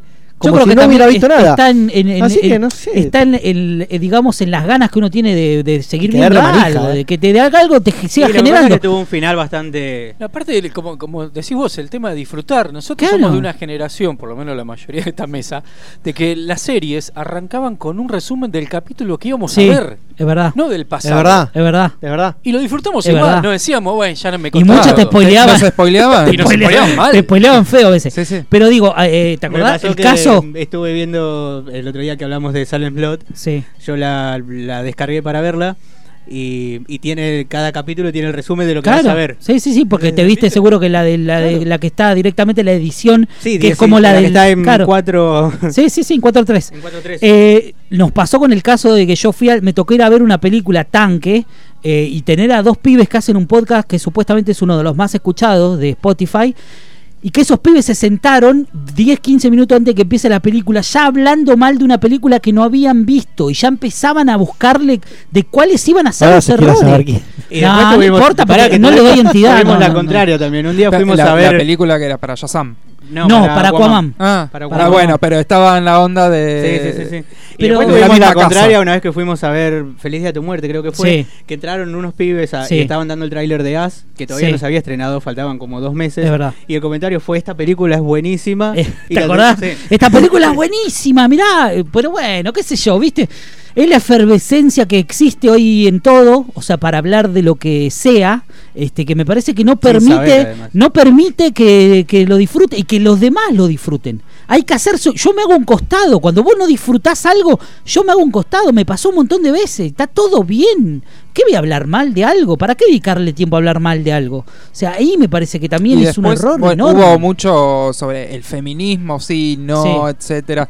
Eh, primero, los guionistas son hombres, Sí. eh, de la mayoría de la serie, 90% de Hollywood la es serie hombre. es hombre, de lo Hollywood que es consumimos hoy. Entonces, primero, bueno, hay que esperar un poquito a que vayan de a poco sus mentes Va a costar, cambiando. va a costar. No es que ah, de hoy No a va a ser el mañana cambio, el no, 50% va a ser mujeres, el 50% hombre, las historias van a ser sobre mujeres. Y segundo, la serie es una serie, es una Ficción. ficción. Si querés contar el machismo o lo que sea, o sea, lo tenés que contar. No Sí, es que sí. podés no contarlo. Bueno, eh, acabamos de sacar al aire a alguien Eh. que hizo una película de un subgénero que se llama Giallo, que está basado Sí. en el machismo, loco. O sea, la mujer Sí, como el elemento. Yo- prefiero- como objeto La mujer es asesinable. objeto, la mujer es un como objeto, giallo, pero siempre fue así, es una concepción del cine y, es- y uno tiene que entender que es ficción, ese elemento obsesivo de que eh, eh, hay un asesino en las sombras que va a matar a una mujer y le acecha toda la película. Este eh, es una concepción de un subgénero, es ficción, es, obviamente que eso en, la- en la realidad si vos lo, trasla- tr- lo trasladás eh, eh, lo, lo vas a repudiar y no está bien, pero ahí me parece que es donde no se sabe. Est- están hablando de la ficción y, y la están poniendo en un lugar, este, trayéndola y tratando de hacer comparaciones que la verdad que son absurdas. Aparte Después- como si, no sé, Game of Thrones nos tuviera que educar a nosotros, o sea, para cual. educarnos sobre A la escuela, que el machismo está mal, que eh, la Hay que revolución del bancar al feminismo CONICET está, que claro, ponerse a hacer que la revolución clase. del feminismo es buena, no es una ficción, no es HBO ni Game of A mí me Thrones. hace mucho más ruido una escena como la que tiene Avengers. Sí. Bueno, que Exactamente. que pero pero, también- la- pero eh, las mismas personas que cuestionaban eso son las que están Claro, celebrando pero no, yo sé que, que ficción, seis pero es una- heroínas es una escena se paren que- así que- de repente sí, y digan, no tiene eh, sentido, no feminismo". tiene Bueno. contexto, no, no viene a nada. a ver, Yo, yo creo que el público no evolucionó desde la isla de Gilligan que mandaban cartas a la marina Sí, sí, para que rescaten a los náufragos porque se pensaban que estaban que, que está- que era, que era cierto. claro a este eh, pseudo ese, ese nivel de, absur- de eh, absurdo. eh, esta cosa absurda no Sí, evolucionó No, no, no evolucionó, eh, al contrario. Y, y- y- y es muy cierto lo que dice Walter, esto de que no saben este, realmente separar la ficción, o sea, eh, se, se tienen que dar cuenta de que estamos hablando de ficción. O sea, si vos querés hacer una comparación, yo creo que desde el lado serio perdés. O sea, si después te hacen mierda en las redes sociales, o sea, te cagan de risa. Lo lamento, ¿qué va a ser, viste? Pero me parece que hay que entender, primero hay que entender que es ficción y después a partir de ahí, si querés en modo chiste, porque no podés sacarlo de ese contexto, hablamos de todo y trazamos todos los paralelos que quieras, pero este, si querés hablar en serio, me parece que hay cuestiones mucho más importantes y mucho más profundas eh, que trazar paralelos con una ficción. No sé, me parece a mí que es medio al pedo, o sea, es medio al pedo, no, no, no tiene sentido. Pero bueno, volviendo este, al capítulo de Game of Thrones, a la verdad que me pareció que está bien, está bueno. Va, este, se van cerrando arcos, va, se va armando todo para el gran cierre que van a ser estos dos capítulos. Ya se está hablando de que el que viene va a ser este, tremendo. Sí, no sé Emilia si Clarke dijo que es uno de los mejores que quedan. quizás sea del- que de, los mejores. al- bueno, al- eh, No quedan dos. ¿Te acordás Creo que- eran dos. que si no es este es el otro. ¿Te acordás que siempre el capítulo 9 era de la temporada que era como el wow Eh, sí, o el 8? el el, ante- el 8 o el 9. Si que son era 10, uno de los Claro. tres últimos, sí. eran- bueno, y el último estamos, era siempre. estamos ante eso, entramos en, en esos dos, ya entramos en la, en la recta final de lo que fue Game of Thrones, una serie que le ha dejado demasiado. Lo- hay muchos fanáticos que realmente lo disfrutaron mucho, que es una serie, que no nos olvidemos que es una serie ficción y que está buenísimo. Hubo un montón de cosas que pasaron, quizá hubo pifies, cosas que le gustaron a uno, otros no. Sí, una taza de Starbucks. Eh, exacto, una Pero taza yo de creo Starbucks. que vamos el para el, lado, para el lado que yo te digo. Estuviste ocho años mirando la serie, Sí. no la vas Un poco más. a La vas a odiar ahora por No, dos capítulos. por dos Tal cual, tal cual, maestro. Disfrutá todos los No, buenos esperamos dos años para esta última temporada. Sí, fueron lo muchos. que digo yo siempre digo volver al futuro la Sí. saga. Odio el tren volador a vapor. Sí. Pero la Sí. saga me encanta. Sí, y no, ¿Qué tiene no que echás ver? por la borda la saga por, por algo. Yo me duda. acuerdo de, salvando las distancias, How I Your Mother, la Sí. odian por los últimos Es verdad, minutos. es verdad. Yo no vi esa serie y me acuerdo en su momento la destrozaron. La destrozaban gente que la vio cuando seis años Nueve. fueron. Bueno, nueve años. destrozaron Lost por el final. Sí. Dejemos de Gente joder. que Bueno, vio ponele, ponele que es un temporadas. poco más... Se eh, joden, ¿saben por qué? Tendrían que haber hecho como hice yo, que no, No. vi el final. Vi toda la serie menos el final. Lost, eh. Después, si querés, algún día hagamos un programa especial. No, de hubo uno ahora, Hubo, Roy, se lo perdió. Acaba de terminar recién de Los y. Pero la puta. Pero, ¿qué más tenemos, señor Pulere? La, la semana que viene es segunda parte. segunda parte. Ahí- te lo venís un escuchar rato el antes. Viniste un rato antes. Eh, ¿Puedo venir? ¿Puedo venir? Puede Sí, venir, sí, sí, puede venir. Puede venir.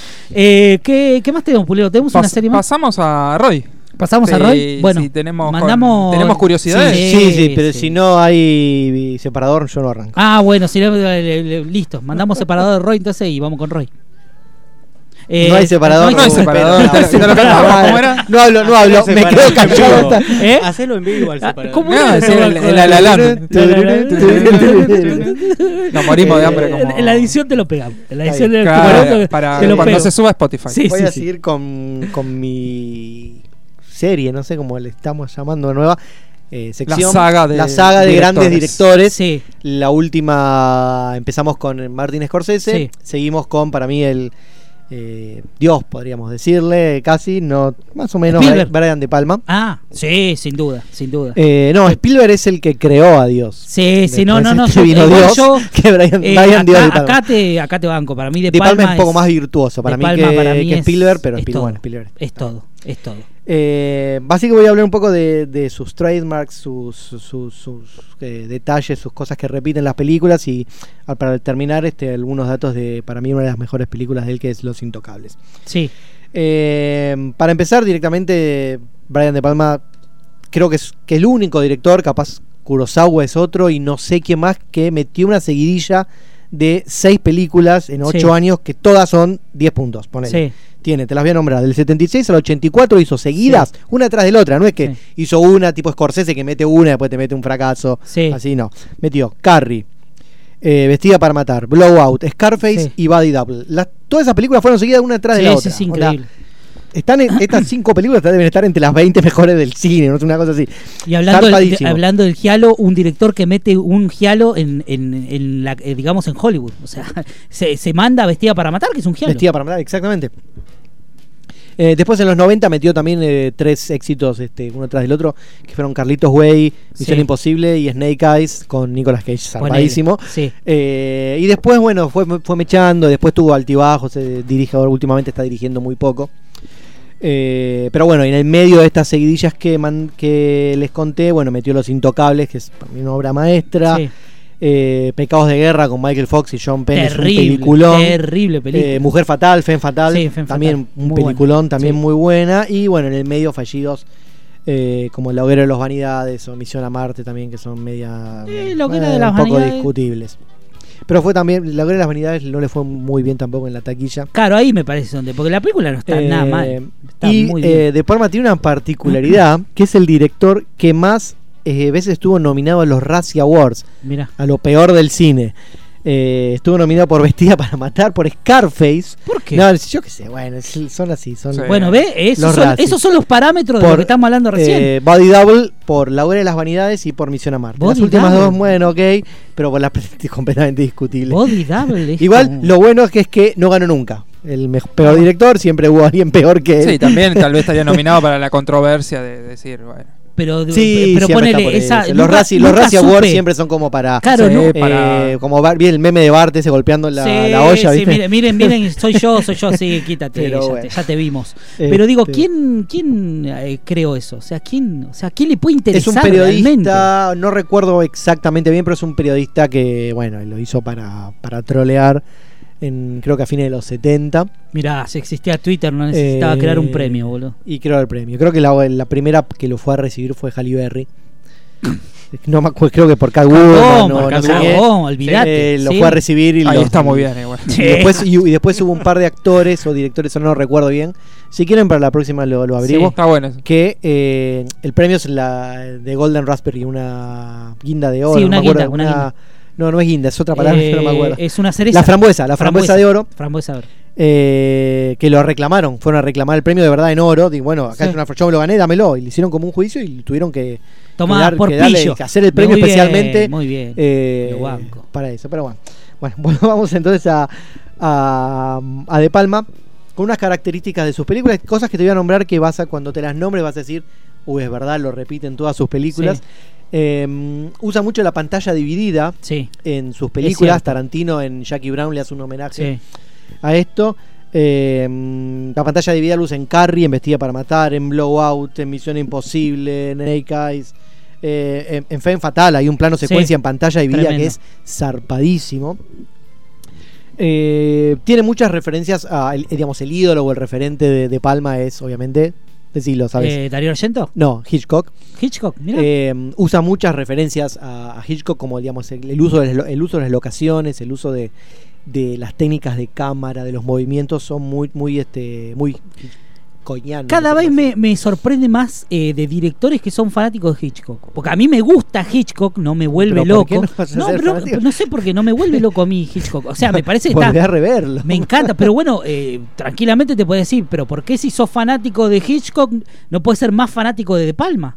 Ah, no, no, está bien, sí, sí. Eh, digo, o sea, a eso me refiero, ¿me entendés? O sea, eh, está bien, obviamente, yo no... me no, parece bueno, que está bien, igual uno es el Hitchcock... padre y después estaban los eh, hijos. obviamente, Hitchcock es también para mí es una eminencia, a pesar de... no- de los ratones para no- tenés que ser no fan de los el- estos. Por eso no soy el director que yo eh, por ahí más me guste, pero no, no niego que realmente era un visionario y que era un claro, director de la puta madre, o sea, no hay duda de eso. Después, bueno, hablé también de, del plano secuencia. eh, de Palma es- suele usar mucho lo- los planos secuencia, eh, complementados con, Sí. con muchos travelings y usó mucho el zoom in. Sí, Eh, mu- muy pocos directores se animan a usarlo. Kubrick era uno. de la forma Kubrick que lo hace él, por lo mucho. menos. Kubrick también lo usaba mucho. Sí, Eh, hay que saber usarlo para que no quede grotesco. exacto. Eh, a veces Tarantino lo usa y se nota, oh, ¿qué hiciste acá? Sí, Eh, es verdad. con De Palma y con, con Kubrick está, son dos maestros en, en usar eso. Ujú. Eh, y también los momentos tensos de, de sus películas, si vuelven a revisitar las películas de, de Palma, Háganlo. van a ver que eh, no, usa, no usa angulares ni, ni primeros planos para los momentos tensos. Muchos directores para, para, para significar o para mostrar tensión te, te hacen un close-up Sí. muy, muy cercano de es cierto, las caras. es como más teatral lo de Eh, De Palma. De Palma no lo usa y esto complementado con esos planos secuencias, la idea de esto es que a vos te dé la sensación no de que estás viendo una película, sino que estás adentro de la escena. Si en un Sí. momento tenso, ay perdón que me, me duele, me pica el ojo. En- si estás eh, en un momento tenso de la película y él te mete un plano muy Sí. cerrado o un primer plano, a vos como que te aleja de esa sensación. O Es sea, sos el espectador. En cambio, al no usar esos angulares, eh, al no usar tampoco los primeros planos, no, no usar una artificialidad, Claro. como que a vos te da la sensación de estar en el medio de esa escena. Eh, y te, sentirte parte, entonces aumenta un poco la, tensión de lo que están viviendo eh, los personajes. Eh, mm, otro otro de, sus, de sus características, de sus trademarks, es que eh, presenta personajes, eh, presenta protagonistas que son como voyeurs de algo que está pasando. Todo el tiempo. eh, de un personaje que está viendo algo sin ser visto. O pasa mucho en las películas Sí, sí. Vestía para de- de matar, Palma, Body Vestida para matar. A veces esta, este, esta- este voyeur es, Sí. mira algo por, por su trabajo, como en Ujú. Blowout, o como casualidad en, en Body Double, que está viendo la Sí, ventana y, eh, eh, eh, es testigo de un, de un acto. Generalmente los personajes son testigos de actos Sí. violentos Es cierto. eh, que no pueden hacer nada, digamos, simplemente viene Incluso ahí. y Misión se ven- Imposible. Tiene una escena que es Misión Imposible alguien. también. En Misión Imposible, una película que yo banco, pero Sí, no, pero es muchísimo, muchísimo. Este, hay una escena muy buena que pasa todo como en un callejón, que de hecho tiene unos planos increíbles. Este, que hay un personaje que está a la sombra y ese, esa, esa escena realmente es increíble, funciona, o sea, un nivel de tensión genera que es increíble. Bueno, y todos estos personajes, eh, bueno, ocurre también en Scarface, en Vestida para Matar, Sí. en Blowout, como ya dije, en Pecados de Guerra también, en Sí. Eh, son personajes protagonistas que eh, ven algo violento que está, que está Ujú. pasando y no pueden hacer nada eh, para impedirlo ni para actuar. Están como, primero, hay, hay- hay también impedimentos físicos que no Sí. pueden. eh, o de distancia en Blowout que no que ya O directamente se- se- se paralizan. se paralizan y no pueden Sí, hacer nada eh, esto es muy curioso porque esto está basado en un incidente de en la juventud de De Palma. Eh, los padres de De Palma se separaron cuando él era chico.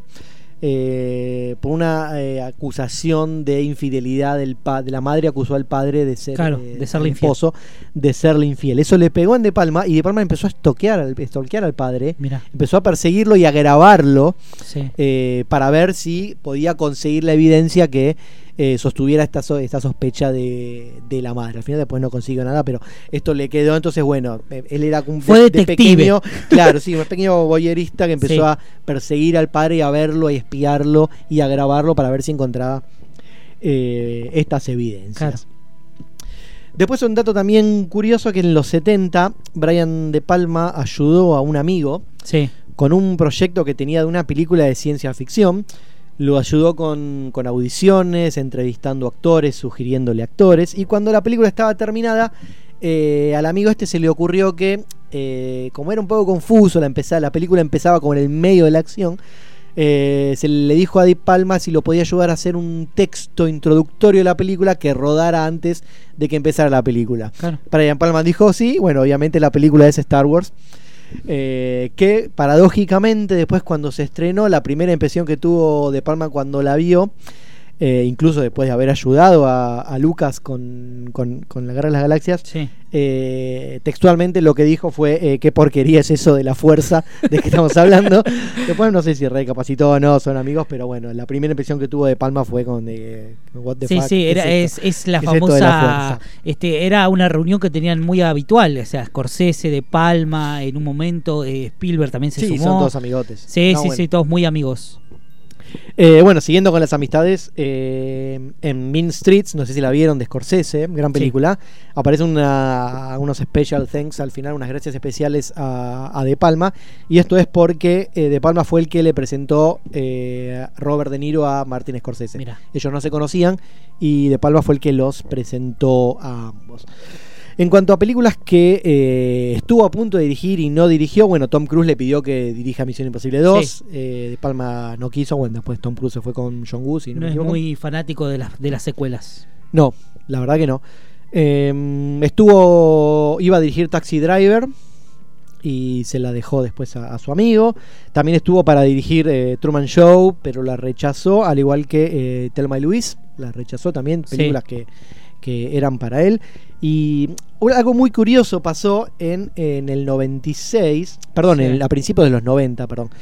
Que recuerdan ustedes esa porquería llamada Garras, una película con Una Val película de Kilmer. Michael Douglas. Con, con- ¿No? Val Kilmer, creo también. Val Kilmer y Michael Los Douglas. leones en el Claro, la sí, sí, es una porquería. Sí. No sé, a mí no me gustó. No, no, a mí tampoco. Eh, cuestión que esa película la iba a dirigir De Palma Mirá. con Kevin Costner eh, a principios de los 90.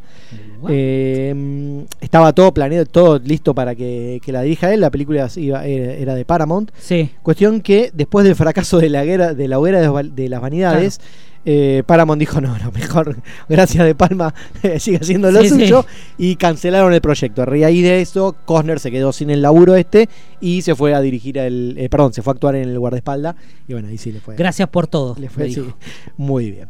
Así que bueno, eso fue eh, datos curiosos de De, De Palma para mí uno de los De Palma. 3, 4 Sí, mejores si no, directores de la Si historia. hay gente que todavía no ha visto, sobre todo las, las no, pero películas- eh, esa seguidilla de películas que, puso en, lo- sí, que metió sí, en los sí, sí. 70, sin duda. empezando por Eh, Carrie. empe- empezando por Carrie, ¿no? Carrie igual es una película que Blowout es una película. Sí, sí, terrible, tremendo. Travolta haciendo de- del sonidista que Es no, increíble, es increíble. es muy increíble, bueno. Y eh, pero- para matar. Sí, muy para matar y Body Double también, que es una película para mí eh, de lo más raro, pero de lo, de lo más interesante que hay. de- Fatal también es Femme Fatal, sí, increíble. sí, sin duda.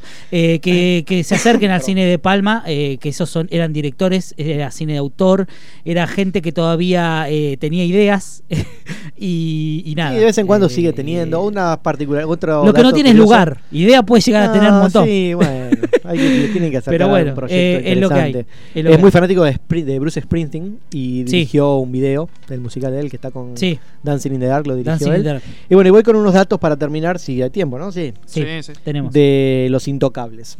Eh, si no la vieron, no sé, dejen de escucharme y vayan corriendo Sí, a verla. verdad, increíble.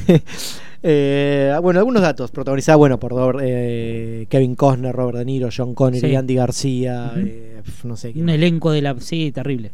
Increíble. Bueno, Robert De Niro eh, interpretó, hacía un papel muy chico, pero bueno, interpretó a Al Capone. Resulta que De Niro fue a buscar los sastres originales que le hacían la ropa a Capone para que le hagan la ropa a él para la película. Sí. Eh, se metió mucho en el personaje. Eh, después no tuvo tiempo él de engordar lo suficiente. No, no hubo mucho tiempo entre que lo contrataron y que se empezó a filmar la película. No, el Capone era una persona muy gorda. No, eh, de Niro no pudo engordar lo suficiente, lo suficiente así que eh, los trajes que usaba él tenían como relleno. Sí, almohadones, se nota igual, eh. Se nota, Se sí, nota, se nota. se nota. Eh, para parecerse un poco más eh, físicamente a al Capone. Y con respecto a la ropa también, Armani, fue George Armani, fue el que hizo el, el vestuario para toda la película. Eh, le sugirió a Di Palma, a De, a Di Palma, a De Palma, a Marquito, que el personaje de Elliot Ness lo interpretara Don Johnson. Ay, ay, Esto es porque eh, porque Don Johnson hacía eh, Vision, División Miami, obviamente en los Sí. 80, Don Johnson. con ropa de Armani. Entonces eh, era como su figura, era Don Johnson. Eh, le dijo, bueno, mete- de Palma le dijo, está bien, ok, de- seguí en lo tuyo. Y, este, eh, y siguió con su idea de. Perdón, para de la Kevin misma época lo habían eh, postulado para James Bond a Don Johnson. ¿En también. serio? Hermoso. Me vuelvo Hermoso. loco. Hermoso. Tara, tan, tara, y Y aparece pa- Don Johnson. decís para. Antes, para. Después de Roger Moore. Claro, Cuando para- vino Tim- Timothy Tim- Dalton. sí, es Timothy Dalton, para esa época. Qué hermoso. Dios mío. Este, bueno, también para el rol de, de Elliot Ness, eh, en la primera opción fue Mickey Rourke. Mickey Rourke dijo que no y Hubiera funcionado. bueno, no sé. Hubiera Y- funcionado. Y después le cayó a, a Kevin Conner. Al Kevin. Eh, una, algo curioso también de. Eh, te iba a decir la, la- la mejor escena, pero tiene muchas escenas que son increíbles. Ah, la, la escena, escena- más recordada del sí, final de la película, la que van a buscar el contador de Al Sí. Capone en, eh, cuando él llega en el tren y está Ujú. filmada en unas escaleras en la estación de Chicago. En el guion original, esa escena eh, iba a ser filmada en un tren. Sí. El, el contador llega en un tren. Ellos iban a abordar el tren, lo iban a. El tiroteo, todo eso iba, iba a ser en- adentro del tren. Pero Paramount le dijo que era muy caro hacer eso, digamos, tenían que buscar un tren de 1930, reconstruirlo, armar toda la escena ahí, dijeron que no, y bueno, y ahí a De Palma se le ocurrió hacer este homenaje al acorazado Potemkin en Sí. las escaleras de la estación de, de Chicago. Si ustedes prestan atención, va a ver uno, van a ver que hay unos marineros dando vuelta Sí. ahí en esa escena. O eso es como, digamos, para que quede bien claro, que no estoy robando Es eh, esta escena, sino que, Sí, que es un estoy haciendo un homenaje. homenaje, Un homenaje. a- al acorazado Potemkin, por eso metió los marineros ahí. Sí. Eh, años más tarde, eh, De Palma cuando ya tuvo un poco más, digamos, un poco más de presupuesto, eh, pudo meter todas sus ideas que tenía de la escena del tren para eh, la escena en, el, en Carlitos Way. Sí. Entonces recreó todas esas escenas que él tenía planeadas para Los Intocables, las recreó de nuevo en, en Carlitos Way. Y para terminar, un dato de, de Los Intocables es que, eh, bueno, esto tiene spoilers, pero no, eh, no es Ah, importante. Los intocables. Eh, 30 años ya. eh, todos los todos los personajes, todos los, los agentes de policía, los intocables, eh, vamos a poner un poco en contexto, eh, trata del grupito este de intocables de, de agentes federales que van en busca de Al Capone, que Al Capone era una persona que eh, era metía de manera ilegal alcohol durante la ley sí. seca en Estados. Unidos. Eh, de hecho, la, la- la escena final de la película, cuando un periodista le pregunta al personaje de Elliot Ness qué va a hacer cuando se termine la ley seca, lo primero Sí. eh, Ness le contesta, me voy a tomar un trago. Es verdad. Eh, pero Al Capone, pero Al Capone, Elliot Ness no toma en ningún momento de la película, toma alcohol. y si ustedes se fijan, todos los policías o agentes federales que en algún momento de la película toman alcohol de alguna otra manera, terminan muertos Ah, en la película. No, nunca le presté atención a eso. Presten atención a eso, digamos, hay, digamos, en una parte me acuerdo que se rompe un barril y sale un chorrito de alcohol y el, el policía, el que era el, el que descubre el tema del que, que- que po- que podían agarrar a Capone por Sí, el sí, tema sí, de, por el tema del alcohol del- del- de- no, del, de, de los impuestos. Sí, eh, él mete la boca así y toma un poquito de alcohol sin que lo miren y después ese personaje termina muerto. terrible. Así que bueno, nada, esos fueron los datos Los datos de, intocables de, de los, intoca- de Los Intocables y de Palma película. la semana que viene seguramente iremos con alguno de estos cinco directores. Él podría ser este Spielberg, Lucas y quién más. Eh, bueno, Kubrick. veremos. Eh, CMX también podría Sí. ser. Sí, Kubrick. CMX. Bueno, con alguno de los grandes directores. eh, seguramente. Y Pero bueno. De Palma dirigiendo a Porcel. Hermoso, Carlito Hermoso. Carlitos Carlito hermoso. hermoso. Hermoso. Cuando- de hecho, creo que eh, no, no- obviamente no lo eligió él. No, no. Ni ni lo conocía. No, no sabía quién era. Pero Porcel, digamos, la, eh, Carlitos Way fue filmada en Miami. Y Porcel ya era una personalidad famosa en Miami también, de la comunidad latina. Y cuando le dijeron, eh, mira, tenemos este tipo, ¿sí, este quién es? Y digo, no, bueno, es un tipo argentino, hizo 50 películas de la Argentina. Sí, se le- cuando le dijeron ese dato de 50 películas, dijo, tráemelo, mo- algo debe saber. Le hizo Sí, como una reverencia, sí, eso lo Sí, contó. sí, fue como una especie de homenaje Sí. también, Sí, sí, sí. medio que lo convencieron, le contaron quién era. Igual Porcel no estaba mal en ese momento. No, ¿eh? no, no, no. Estaba bastante bien. Sí, no. eh, De hecho, su Pero- actuación estaba bien, no era que. No, le- no, estaba muy bien. No, bueno, y le sorprendió el hecho de que el tipo, que Porcel haya hecho 50, 60 películas en, en Argentina, y que bueno, tráigame este tipo. Tenemos estreno. Sí. Eh, ¿Con Eh, qué arrancamos? ¿Con arrancamos con. Pica, ah, Pica no, o con.? No, arrancamos con Mo- Muere Monstruo.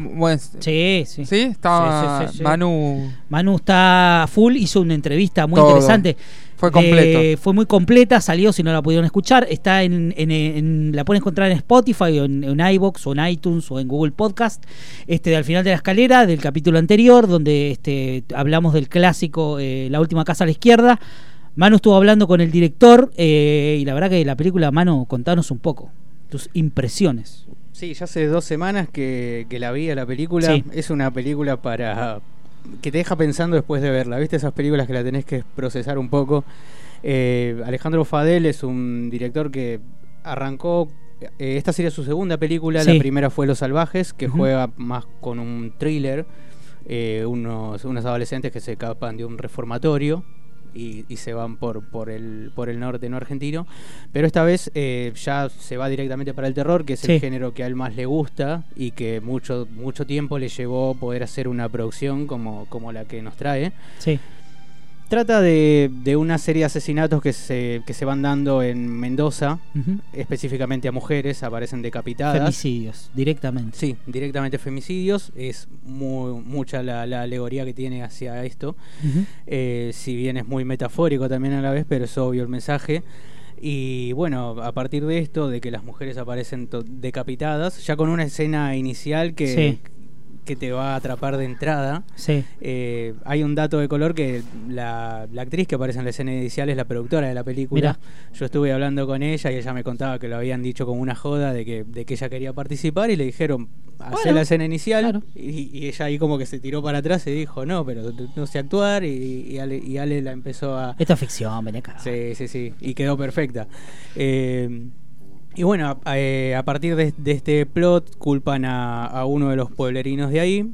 Sí. Y da la casualidad que el policía que entra en el caso es el amante de la esposa de esta persona. Ah, Y ahí hay como un triángulo amoroso también. Pero igualmente esto queda desplazado porque a medida que va pasando la película va tomando otros caminos, Sí. cada vez se vuelve más oscura y lo mejor es ir a verla sin mucha información. sí, mucha- Lo poco que se pudo ver en el tráiler, eh, realmente se ve una fotografía increíble. Lo que Este, más me, me fascinó es la fotografía. Sí, muy Lovecraftiana, o sea, muy Lovecraftiana. Mucho de Carpenter tiene. Mucho Carpenter, eh, la verdad que es muy interesante realmente, hay una apuesta realmente eh, muy buena. Hay este, una escena en particular que yo cuando la vi eh, me llevó a The Mood of Madness. eh, Sí. Es eh, el protagonista yendo por un túnel. Sí. Te acordarás de En la boca del miedo, sí, la sí. famosa escena del túnel. Y es, es uno de los trailers también que anda dando vuelta esa escena. Es la escena esa completa como un tráiler. Pero después lo hablé con, con Ale, le consulté por esto y, y sí, obviamente es uno de los, de los directores que él tiene como referentes. Uno es Cronenberg Sí, y el otro, es Carpenter. Sí. Interesantísimo realmente eh, la, la- la propuesta de este director. Ojalá que, que tenga que tenga suerte, que tenga que la gente la vaya a ver, que le den la chance, porque la verdad que no sé Pulero a vos qué te pareció, pero impresionante. El tráiler Sí, es Y también muy buena la, la entrevista que le hizo Sí. Manu, porque habla mucho sobre el CGI. Sí. Eh, una de las frases que, que me había quedado a mí es como que el CGI se vuelve viejo rápidamente. es verdad. Y es verdad, porque él también le, le preguntaba acerca del monstruo, la construcción. Sí, yo básicamente lo que le pregunté es eso porque como decía también el martes cuando estuvimos hablando de la entrevista me puse un poco en el lugar del fan del terror también Sí. porque a mí me gusta mucho el cine de género Eh, lo mismo escuchar hablar hoy a, a Nico. Sí. eh, fue buenísimo porque Los Olvidados a mí es una película que me gusta mucho la puesta sí, en sí, escena. está, es que está todo. muy buena. O sea, Eh, realmente, más allá de no tiene esca- nada que- escapándole a eso escapándole de. por ahí un poco al, al cliché que tiene. Pero eso ¿no? te lo dice el mismo. Pero, Yo hice una, eh, una película muy básica, lo vi en una entrevista, lo dice. Hice una película básica, sí, es igual a la Masacre de la Texas. Masacre de Texas. Sí, es igual, pero el la búsqueda era esa. O sea, y no tiene nada que envidiarle a No, ninguna pero producción, nada, eh, nada, de afuera. nada, nada. Eh, y justamente eso es lo que yo vi acá. Ya cuando vi el tráiler, que eh, no, no tenía mucha info de la película, Sí. me enteré hace dos meses. Si bien ya había pasado por Cannes el año pasado y le fue muy bien afuera, en España eh, gustó mucho la película Sí, y, tiene muchos seguidores a la película en Es España. Y justamente le decía eso, que está buenísimo el hecho de que haya tomado efectos prácticos sí. Que hay un solo efecto que, que está hecho por CGI que yo lo, me di cuenta cuando estaba viendo la película, Sí. pero no es porque está mal hecho, pero es porque te das cuenta más Que sería nada muy unos- difícil poder unos- hacerlo. por- claro, porque es, un- es algo muy difícil y tiene que ver con el monstruo. Eh, y él me decía justamente esto, que a él el CGI no le gusta porque es como, como dice Wally, que la frase que usó es que se vuelve viejo rápido. Es verdad. Eh, poníamos de ejemplo cuando hablábamos eh, Evil Dead de la versión, el remake de Evil Dead, Sí. eh, y estábamos hablando justamente de eso también, que él me dice que es una película que funcionó muy bien también en ese aspecto. Y yo siempre digo, por ejemplo, It es una película que a mí me encanta el remake, pero el CGI le restó muchos puntos. Es verdad. Y eso es lo que pasa con el terror. En otras Sí, sí, sí. producciones, por ahí en una de ciencia ficción puede sumar puntos. En, el terror para mí le resta. Sin duda. Y él me contaba eso, que quería trabajar con, con la vieja forma de hacer cine. Claro, y que a la- a vieja que él- que él usanza. se crió. Eso está Eh, bueno, se festeja y se valora mucho el laburo de gente que todavía eh, opta por este por los efectos prácticos que por sobre lo digital, que es la fácil, obviamente. Vos pones un croma y te y sacás cualquier cosa adelante. Pero lo difícil realmente es laburar como se laburaba antes, o sea, con maquetas, con marionetas, con lo que sea, o sea, eh, animatronics. Eh, y la verdad que eso, eh, eh, bien cuidado, sigue, sigue quedando, sigue funcionando mucho. A mí la verdad es que me parece mucho mejor este, los productos terminados de esa forma que, que lo- a veces lo digital. Lo digital está bueno para algunas cosas, pero no para todo. O sea, y me parece que está bueno eso, que todavía exista. No, obviamente. Y, y otra cosa también que, que en la que él hacía mucho hincapié es en la forma en la que creó los personajes. Sí, Quería llevar también los personajes a, a, un- a una forma de contarlo muy, muy de Carpenter. sí, Eh, todos tienen algo que esconder y por ahí vos, vos no sabes por dónde viene el mal o si Claro. el mal realmente es el monstruo, si ese, mos- si ese monstruo existe o no. claro. Eh, si estamos hablando de, de- de algo que tiene que ver con la locura del personaje. Y eso está buenísimo Me también por encanta. los lugares que, que te va llevando. La verdad que yo eh, la voy a ir a ver, seguramente el fin de semana vaya a verla, no hay muchas salas, otro, No, otro, iba- otro problema. dato si, si querés. Eh, Eh, a ver, tirate un par en- de, de salas. eh, En Capital Federal, Sí. el Gamón y el Cosmos. Sí. sí, nada más. después, Nada más. Fuera Nada de lo que es más. Capital, Norte, Aedo, el Paramount en Caseros, y Quilmes Municipal, y en Palomar el Helios. Mamita. Eh, así estamos. Eh, es triste realmente el panorama, porque yo eh, acá siempre va a estar la discusión. Ah, bueno, pero yo quiero ver, no sé, Saranga. Que esté Saranga, nadie. Yo también quiero ver Saranga, pero loco, o sea, tiene que haber un lugar para esta clase de películas. Hay gente que quiere ver, así como hay dramas que se estrenan, que por ahí a mí no me gustan, que no es el típico eh, eh, el estilo de película que yo elijo ver pero tiene que ver, si no hay propuesta, o sea, esto es ya es directamente, este, esta es la temporada de, no sé, de Avenger, es la Bueno, temporada por de Avenger. por suerte ese día que, que fue la, eh, la privada de la película, eh, justamente la gente, eh, eh, la gente que fue a ver ese día la privada, Sí. se notaba que era gente que venía de- del palo. Y hablé mucho también con ellos y, y me contaban justamente la mayoría estaba muy muy muy enojados por el tema de, de la distribución de, de Avengers es más muchos estaban renegando porque el día anterior había sido el eh, la privada Avengers y, y la verdad es que estaban bastante fastidiosos por cómo se dio toda además la, Sí. la- la privada yo no estoy al tanto de eso pero eh, y festejaban este tipo de propuestas que, que por ahí el- el- la mayoría público por, no la va a aceptar puede ser también que pase No se eso pero es no una se película trata que corre con aceptarlo, otros tiempos O sea, no se trata de aceptarlo, Eh, se trata de entender que también eh, eh, el cine, eh, hay, la gente elige, o sea, vos tenés, tenés que tener la, la opción, ¿me entendés? O sea, si no tenés la opción, este, no, hay, no hay forma de que esto prospere o cambie. Este, si vos directamente lo relegás, o sea, vos fijate, o sea, este pibe hoy, Nicolás, tuvo que salir él a buscar salas para que se exhiba su película. Eso es lo que, lo que a mí, la verdad es que no, no me hace mucho ruido. O sea, realmente. Lo, lo bueno que tiene el género es que dentro de todo, por lo menos los fanáticos del género bancan todo Sí. y, y sé que puede que le vaya bien como fue el año pasado Ojalá, Aterrados. ojalá, ojalá, Aterrados Si bien también, Aterrados sí. tuvo un poco de llegada más Sí, sí, porque Aterrado- pero- Aterrados tuvo la suerte por estrenar en un momento donde no había ningún tanque. O sea, en este momento tenés Avengers, tenés a Shazam que estrenó hace un No, par de semanas. Aterrados estuvo ahí pegada a, a Infinity War. Claro, bueno, pero ponele, pero le, le dieron un par de salas, después tuvo un circuito, por ahí estuvo en algunos, en algunos cines importantes, este, se pudo ver, estuvo en festivales, estuvo en el Rojo Sangre, tuvo algunas cositas que por ahí la- le sirvieron para que eh, gran parte de la gente la vea, pero acá realmente no, no, no hay, yo no veo realmente que las grandes empresas, este, la- los grandes eh, grupos estos, eh, Cinemark, Hoyts, eh, eh, Showcase, no le van a dar ni una sala, ¿entendés? Ni siquiera una función en el día. A Ah, y eso es lo aparte de que eso, voy. son dos funciones nada más que tiene. Eh, así que sí, hay que verla. sí La o verdad sí que es, es terrible. Es un Eh, tema para, para largo, pero bueno, ojalá que la gente vaya a verla, la Al recomendamos fanático mucho. le va a gustar. Y la Al gente que le va gusta- sin, sin saber mucho Sí, del al que no- género. y al que no es bueno, fanático nos pasó el otro también. día viendo Mandy. Sí. Fuimos a ver Mandy que lo contamos también. Por lo menos seis o ocho personas Claro. se fueron. Se levantaron bueno. y se fueron. Sí, Bueno, pero la sala estaba eso- llena. La Sí, sala estaba estaba llena. Sí, sí. Pero bueno, eh, lo importante es que existan, eh, que, que pueda haber oportunidades para todos, y sobre todo para el cine nacional, que se siga... Sí, sobre todo que apuesten por- Sí.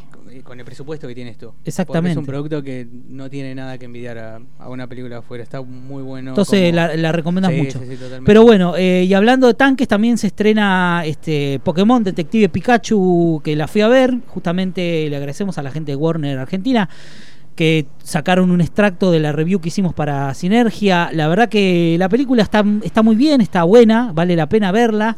Este, obviamente es un producto hecho para, para un público chico, adolescente, pero que la disfruta cualquiera realmente. La pasás bien. eh, para la- los que no saben qué- lo que es el personaje, que yo leí un par de, de- de personas que dijeron, si no entendés nada, no podés ir a verla. No, yo no entiendo nada, yo no vi nunca nada de Pokémon.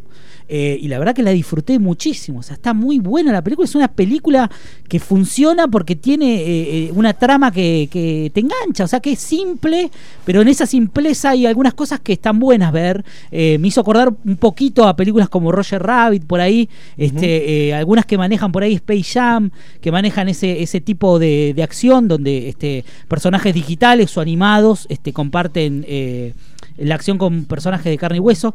Eso está bueno. Un buen dato que dijiste que la puede ver cualquiera, porque yo la verdad no tengo la menor idea de No, Pokémon. lo que pasa no- es que si vos no no, tengo- conoces lo que es Pokémon, Sí. No, no por ahí vas a pensar que no puedes ir a verla porque no vas a entender, pero el que conoce Pokémon se da cuenta con el tráiler que está muy alejado de lo Claro, que es claro, Pokémon sí, no, está seguramente. llevado a otra parte. Está llevado a otra parte. Teniendo ta- las bases. Claro, pero también porque yo tengo un- una idea de lo que era la serie este y, y tiene pequeñas pinceladas de lo Claro, que era la serie. O tiene sea, la hay. Claro, pero batallas. digo, simplemente sabiendo que los Sí. Pokémon son estos bichitos que salen de la bola y evolucionan y Sí. abrazan, eso es lo único que sé yo. Sí. Ya con eso alcanza para ver la película sin que te aburra. Son criaturas que existen, que de repente hubo una persona que eh, dijo, bueno, vamos en una ciudad este, a hacer que estos animales eh, que tienen su función dentro de, de la Tierra también puedan... que- Claro, que puedan ser funcionales y que puedan convivir con los humanos y que cada uno tenga su Pokémon, que elija este, criarlo y tenerlo como mascota. Eh, y la verdad que es esa la base de la película. O sea, eh, después tenés el personaje, el protagonista, este pibe, que la verdad que está muy bien dentro de la película, que eh, era entrenador de Pokémones, que eso también tiene que ver con un poquito, pero es muy leve Claro, pero eh, en a su lo que infancia. es que los únicos personajes que tenés de, del anime son los Pokémon. Exactamente. están los, No. los villanos, no tenés ningún Pero eso, personaje- eso me parece bien, porque hubiera sido, pero para mí no hubiera quedado bien que vos pongas a los personajes de la, de la serie Lo que pasa es que llevar el anime a la. Exacto, a la era- era muy complejo. Iba a ser, Iba muy, a ser muy complejo complejo. Y ya tuvimos los desastres como Dragon Ball, por ejemplo. Sí, Dragon Ball sí, eso no Y- funciona, pero por ningún lado. Está bueno la vuelta que le. Sí, que le sí, dio. sí, no, y es interesante, está bueno, es entretenido. De repente este pibe eh, vive en un pueblo chico, tratando de salir un poco de ahí, está como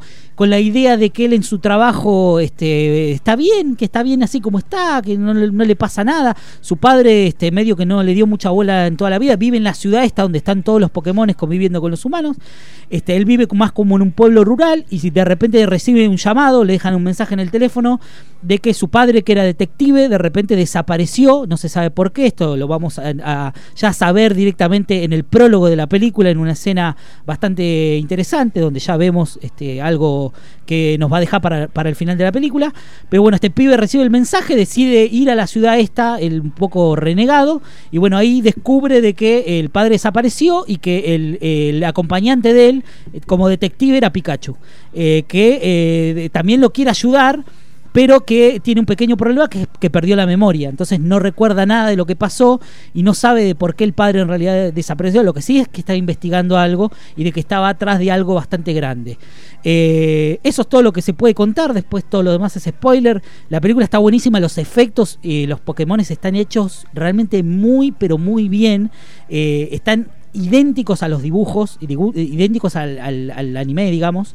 Eh, y la verdad que está, eso se, se ve. Están casi todos los personajes, yo no conozco a todos, pero podría decir que los más importantes aparecen. Eh, Está el del meme, vamos a Sí, calmarnos. sí, está, está, está. Tiene su momento. Este, hay un par de batallas Las muy. conozco por memes, Sí, sí, no, está muy. Lo que pasa es que muy- tengamos en cuenta que iniciaron siendo 250 y ahora, Ahora son un millón. Entonces no Recordemos que tampoco. Pokémon eh, como origen es un juego de RPG para Nintendo. Este, a partir de ahí que fue un boom, este, el juego es que este, empiezan a, a comercializarse, se convierte en todo un, un, este, un producto de Fue- consumo masivo. ¿Vino primero el jueguito y después el dibujito? Sí, sí, sí, no, primero fue el juego. Primero fue el El juego. anime vino después. no, del no, jueguito? el anime fue después. Primero fue el juego de RPG, este, que se hizo muy popular. ¿Y de qué año estamos hablando? 2006, si no Ah, recuerdo nah. mal. ¿Sí? 2006. ¿Sí? Sí, 2006. Y el, creo que el anime es por ahí, ¿no? Me parece que es más para atrás, eh. Yo tengo ese dato, ¿eh? lo busqué y es de 2006, creo, el juego. Eh, después de ahí es que este, surge la idea de hacer anime. El anime no es tan viejo, o sea, creo que los, los primeros empiezan después del 2010, por ahí. eh, y a partir de ahí es un boom. Hay películas y un montón de cosas. Sí, juego, Go. el juego Si Pokémon querés, Go. También tenés las películas animadas, películas, pero están totalmente juegos de naipes, los juegos de naipes que también son Sí, zarpados, hay tuvieron también fanáticos. su- su- su sí, momento de sí, sí, gloria. tuvieron su momento de gloria. Pero bueno, nada, es un producto súper masivo. La verdad que está buenísimo. eh, los chicos, a los chicos les encanta, los ven este, interactuar y tienen ganas de tener uno. Te, te van realmente a gustar mucho. Los ves en pantalla y imposible que no te guste eso, con que a veces tiene ojos grandes y no sé qué. Pero, pero la verdad que está, está muy bien y funciona, vale la pena. Como, como opción para la gente ahora que viene en vacaciones, para llevar a ver chicos este, y no tan chicos también, la van a pasar realmente muy bien. Gente adulta también puede, puede acercarse a verla, que la verdad que está, está muy bien. Como película funciona, este, obviamente no es "Ah, la película, es algo muy sencillo. ¿Te gusta? Está Ryan Reynolds, que hace la voz de Pikachu. Yo la, la vi este, doblada, pero justo hoy cuando arrancamos hablábamos de este tema de que parece que no hay muchas funciones este, subtituladas. Así que si tienen la oportunidad de verla, los que elijan verla subtitulada, que busquen cine y vayan a verla porque está buena. Eh, no sé si hay algún estreno más del que quiera hablar. Eh, del Perdón. 96, Pokémon. Ah, Del- bueno, no, 96, tenés razón, 96, 96. 2006. Eh, Sí, parece. ¿Secuelas? Para mí sí, para mí va a haber secuela. Para mí ya esto va a ser como una saga. Pero es interesante lo del eh, punto del personaje como protagonista, porque hay un par de vueltas de tuerca que hacen que uno entienda por qué habla. Claro, que es lo que muchos se en- preguntan. ¿Por qué habla quién? no- no Pikachu. Exactamente, No, dice, Pikachu dice no pica habla. pica, Claro, Claro. habla en y su idioma. supuestamente el, el protagonista Lo entiende. Lo, lo entiende. Pero se- hay un por qué lo entiende y hay un por qué Pikachu habla. Entonces eso está bueno. ¿Cómo por qué Pikachu habla? ¿Por qué? Pikachu no habla en realidad. Es un, No dice es un pica, Pokémon. pica. Ningún Pokémon habla. Claro, o sea, pero no habla los lenguaje. algunos Ah, hablan. bueno, No emite, habla español. e- Emite sonido, dice pica Claro, emiten un sonido. su idioma. Hablan en un, hablan. Como I idioma. am Groot. Claro, Claro, la película habla. Y no todos hablan, pero en la algunos película, hablan. en la película se, eh, eh, digamos, es Ryan Reynolds, obviamente, Sí. y el pibe lo puede escuchar. Claro, La solo gen- él. La gente solamente escucha pica pica. Sí, la sí, gente sí. solo escucha pica pica. Eh, nada, funciona. Vale la pena. ¿Va a haber secuela? Sí, seguro va a haber secuela y vale mucho la pena. Eh, ¿Pulero? Eh, ¿Algo antes más? de ir al tráiler de Sí. It 2, que nos quedan tres minutos, Sí. hay otra película que se estrenó que se llama Bonnie Bonita. Sí. Es una muy buena película. Es de eh, un director que se llama Daniel Barosa que, y es una producción de Brasil. Sí. Eh, actúa Aileen Salas, que es una muy buena actriz joven eh, argentina. Y la historia está muy buena, está filmada en fílmico, también es una rareza. Es sobre ella que es como una chica que de 16 años, que eh, después de la muerte de su madre se, se va a Brasil.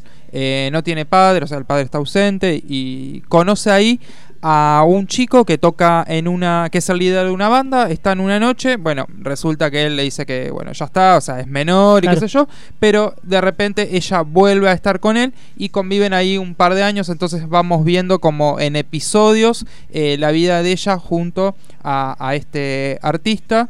Eh, está muy buena, muy bien filmada, Mirá. muy buena música. Otra propuesta O- interesante. sí, es una peli chiquita, pero que también, y el protagónico de Aileen Salas es eh, increíble. Mira, vale, entonces hay, hay para ahí como una baraja interesante de estrenos. este, Sí. no todo es una Hay sola que cosa. buscar, eh, Hay que sea, buscar. es, es- es una pena, pero bueno, hay.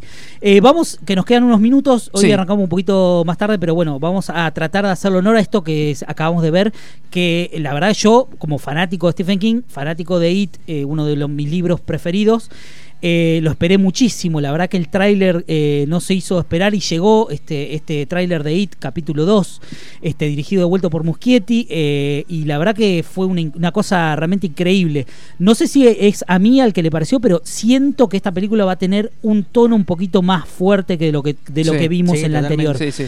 Me dio ya ese, ese eh, De hecho, hay unos pequeños fragmentos en la película que te dan a entender eso. Vamos a ver Bebe en un momento nadando en sangre, que es una escena, y eso está en el libro, es realmente vale mucho la pena. 10 segundos que tiene cuando Sí. termina la escena de Beverly son tremendos, que Sí. te van echando varias. Pero bueno, va- vamos a analizarlo un poquitito. Este, es un trailer corto igual, así que mucho. O sea, eh, básicamente vemos a Beb que llega a la casa donde ella vivió en su niñez con el padre este eh, que abusaba de ella Sí, de alguna sí. forma. Vive Este, una anciana. Vive la señora Kersh, que eh, está, la nombran, de hecho, en el tráiler, eh, tal cual el libro. Este, en el libro, esa señora en realidad eh, es la bruja de Hansel y Gretel. Este, acá no, yo calculo que no, porque Muschietti se alejó de eso de Sí, sí, sí. Este, los monstruos de la Universal y de, de los monstruos que se ven en la novela. Es la hija de Pennywise. Eh, Acá.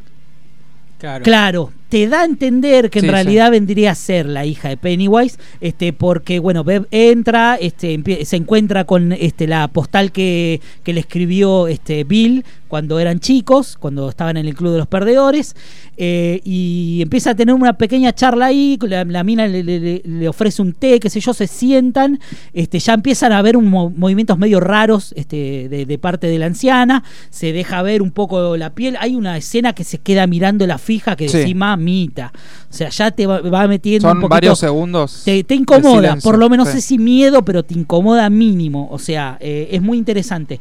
Pero bueno, eh, todo se va al carajo. Cuando la cuando ve, ve los cuadros, se da cuenta de que eh, aparece Pennywise, ve la cara, le pregunta, este, ella le dice que el padre trabajaba en un circo, este, y eso ya te da a entender de que eh, ella se da cuenta de que está en presencia de nada más y nada menos que el mismísimo eh, Bob Gray.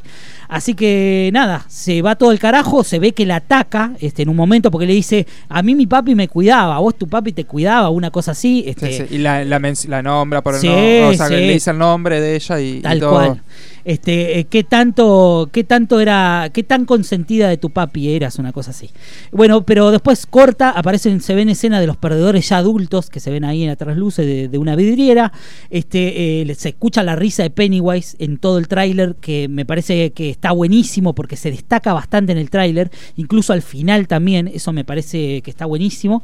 Este, eh, hay una escena donde está Bill y, y- y recrea, o sea, se está acordando, eso también está en el libro, de su hermano Georgie, y vemos los bracitos de Sí. Georgie a través de la alcantarilla. Tremendo también momento, porque eh, está eh, James McAvoy del otro lado. En este momento, Daniela, si nos está escuchando, debe estar lagrimeando, o por lo menos secándose la baba.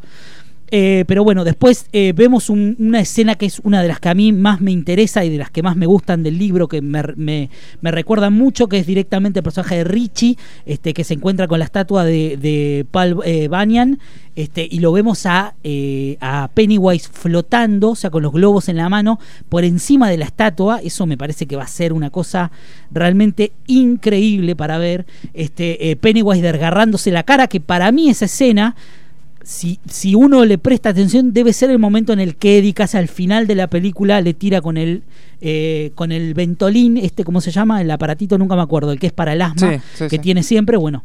Ya sabemos lo que va a pasar con Eddie. No es ninguna, ningún, ningún eh, No, hay un libro. O sea, está Hay un libro, chicos, sí. así que ya sabemos lo que va a pasar.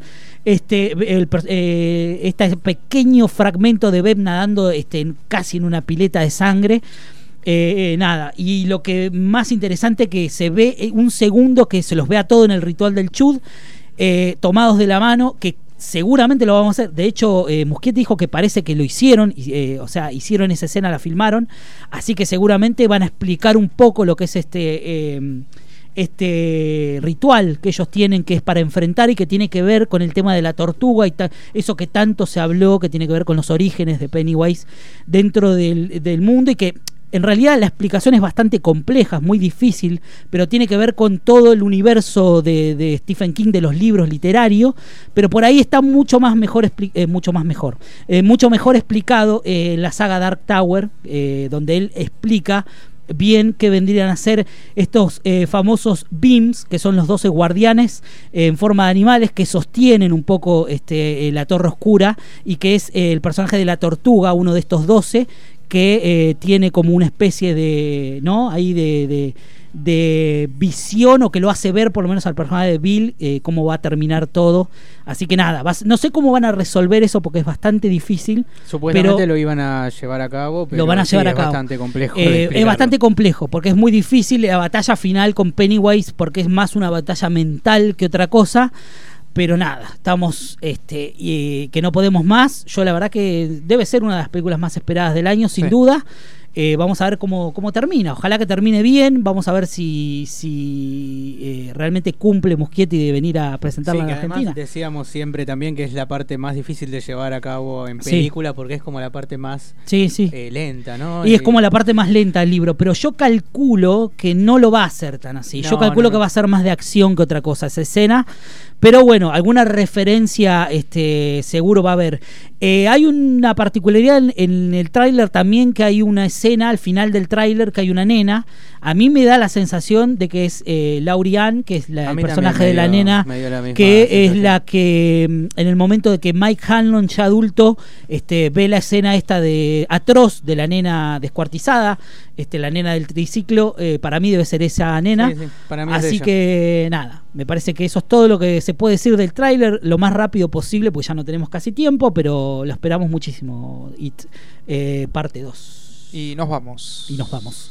Así que eso es todo por hoy. Este, tuvimos bastante cosas, Pulero. Sí, hoy. un montón. ¿Viste? Una producción. ¿Viste? Eh, después dice que sale serio el programa, no sé qué. No, Pero no bueno, estuvo bueno. Eh, nada, mi nombre es Mariano González, arroba Marian. Eh, pueden escuchar el programa en Spotify, en iBox, en iTunes, este, subido ahora mismo a la noche. Eh, yo soy Roy, arroba Roy-bajo en Twitter.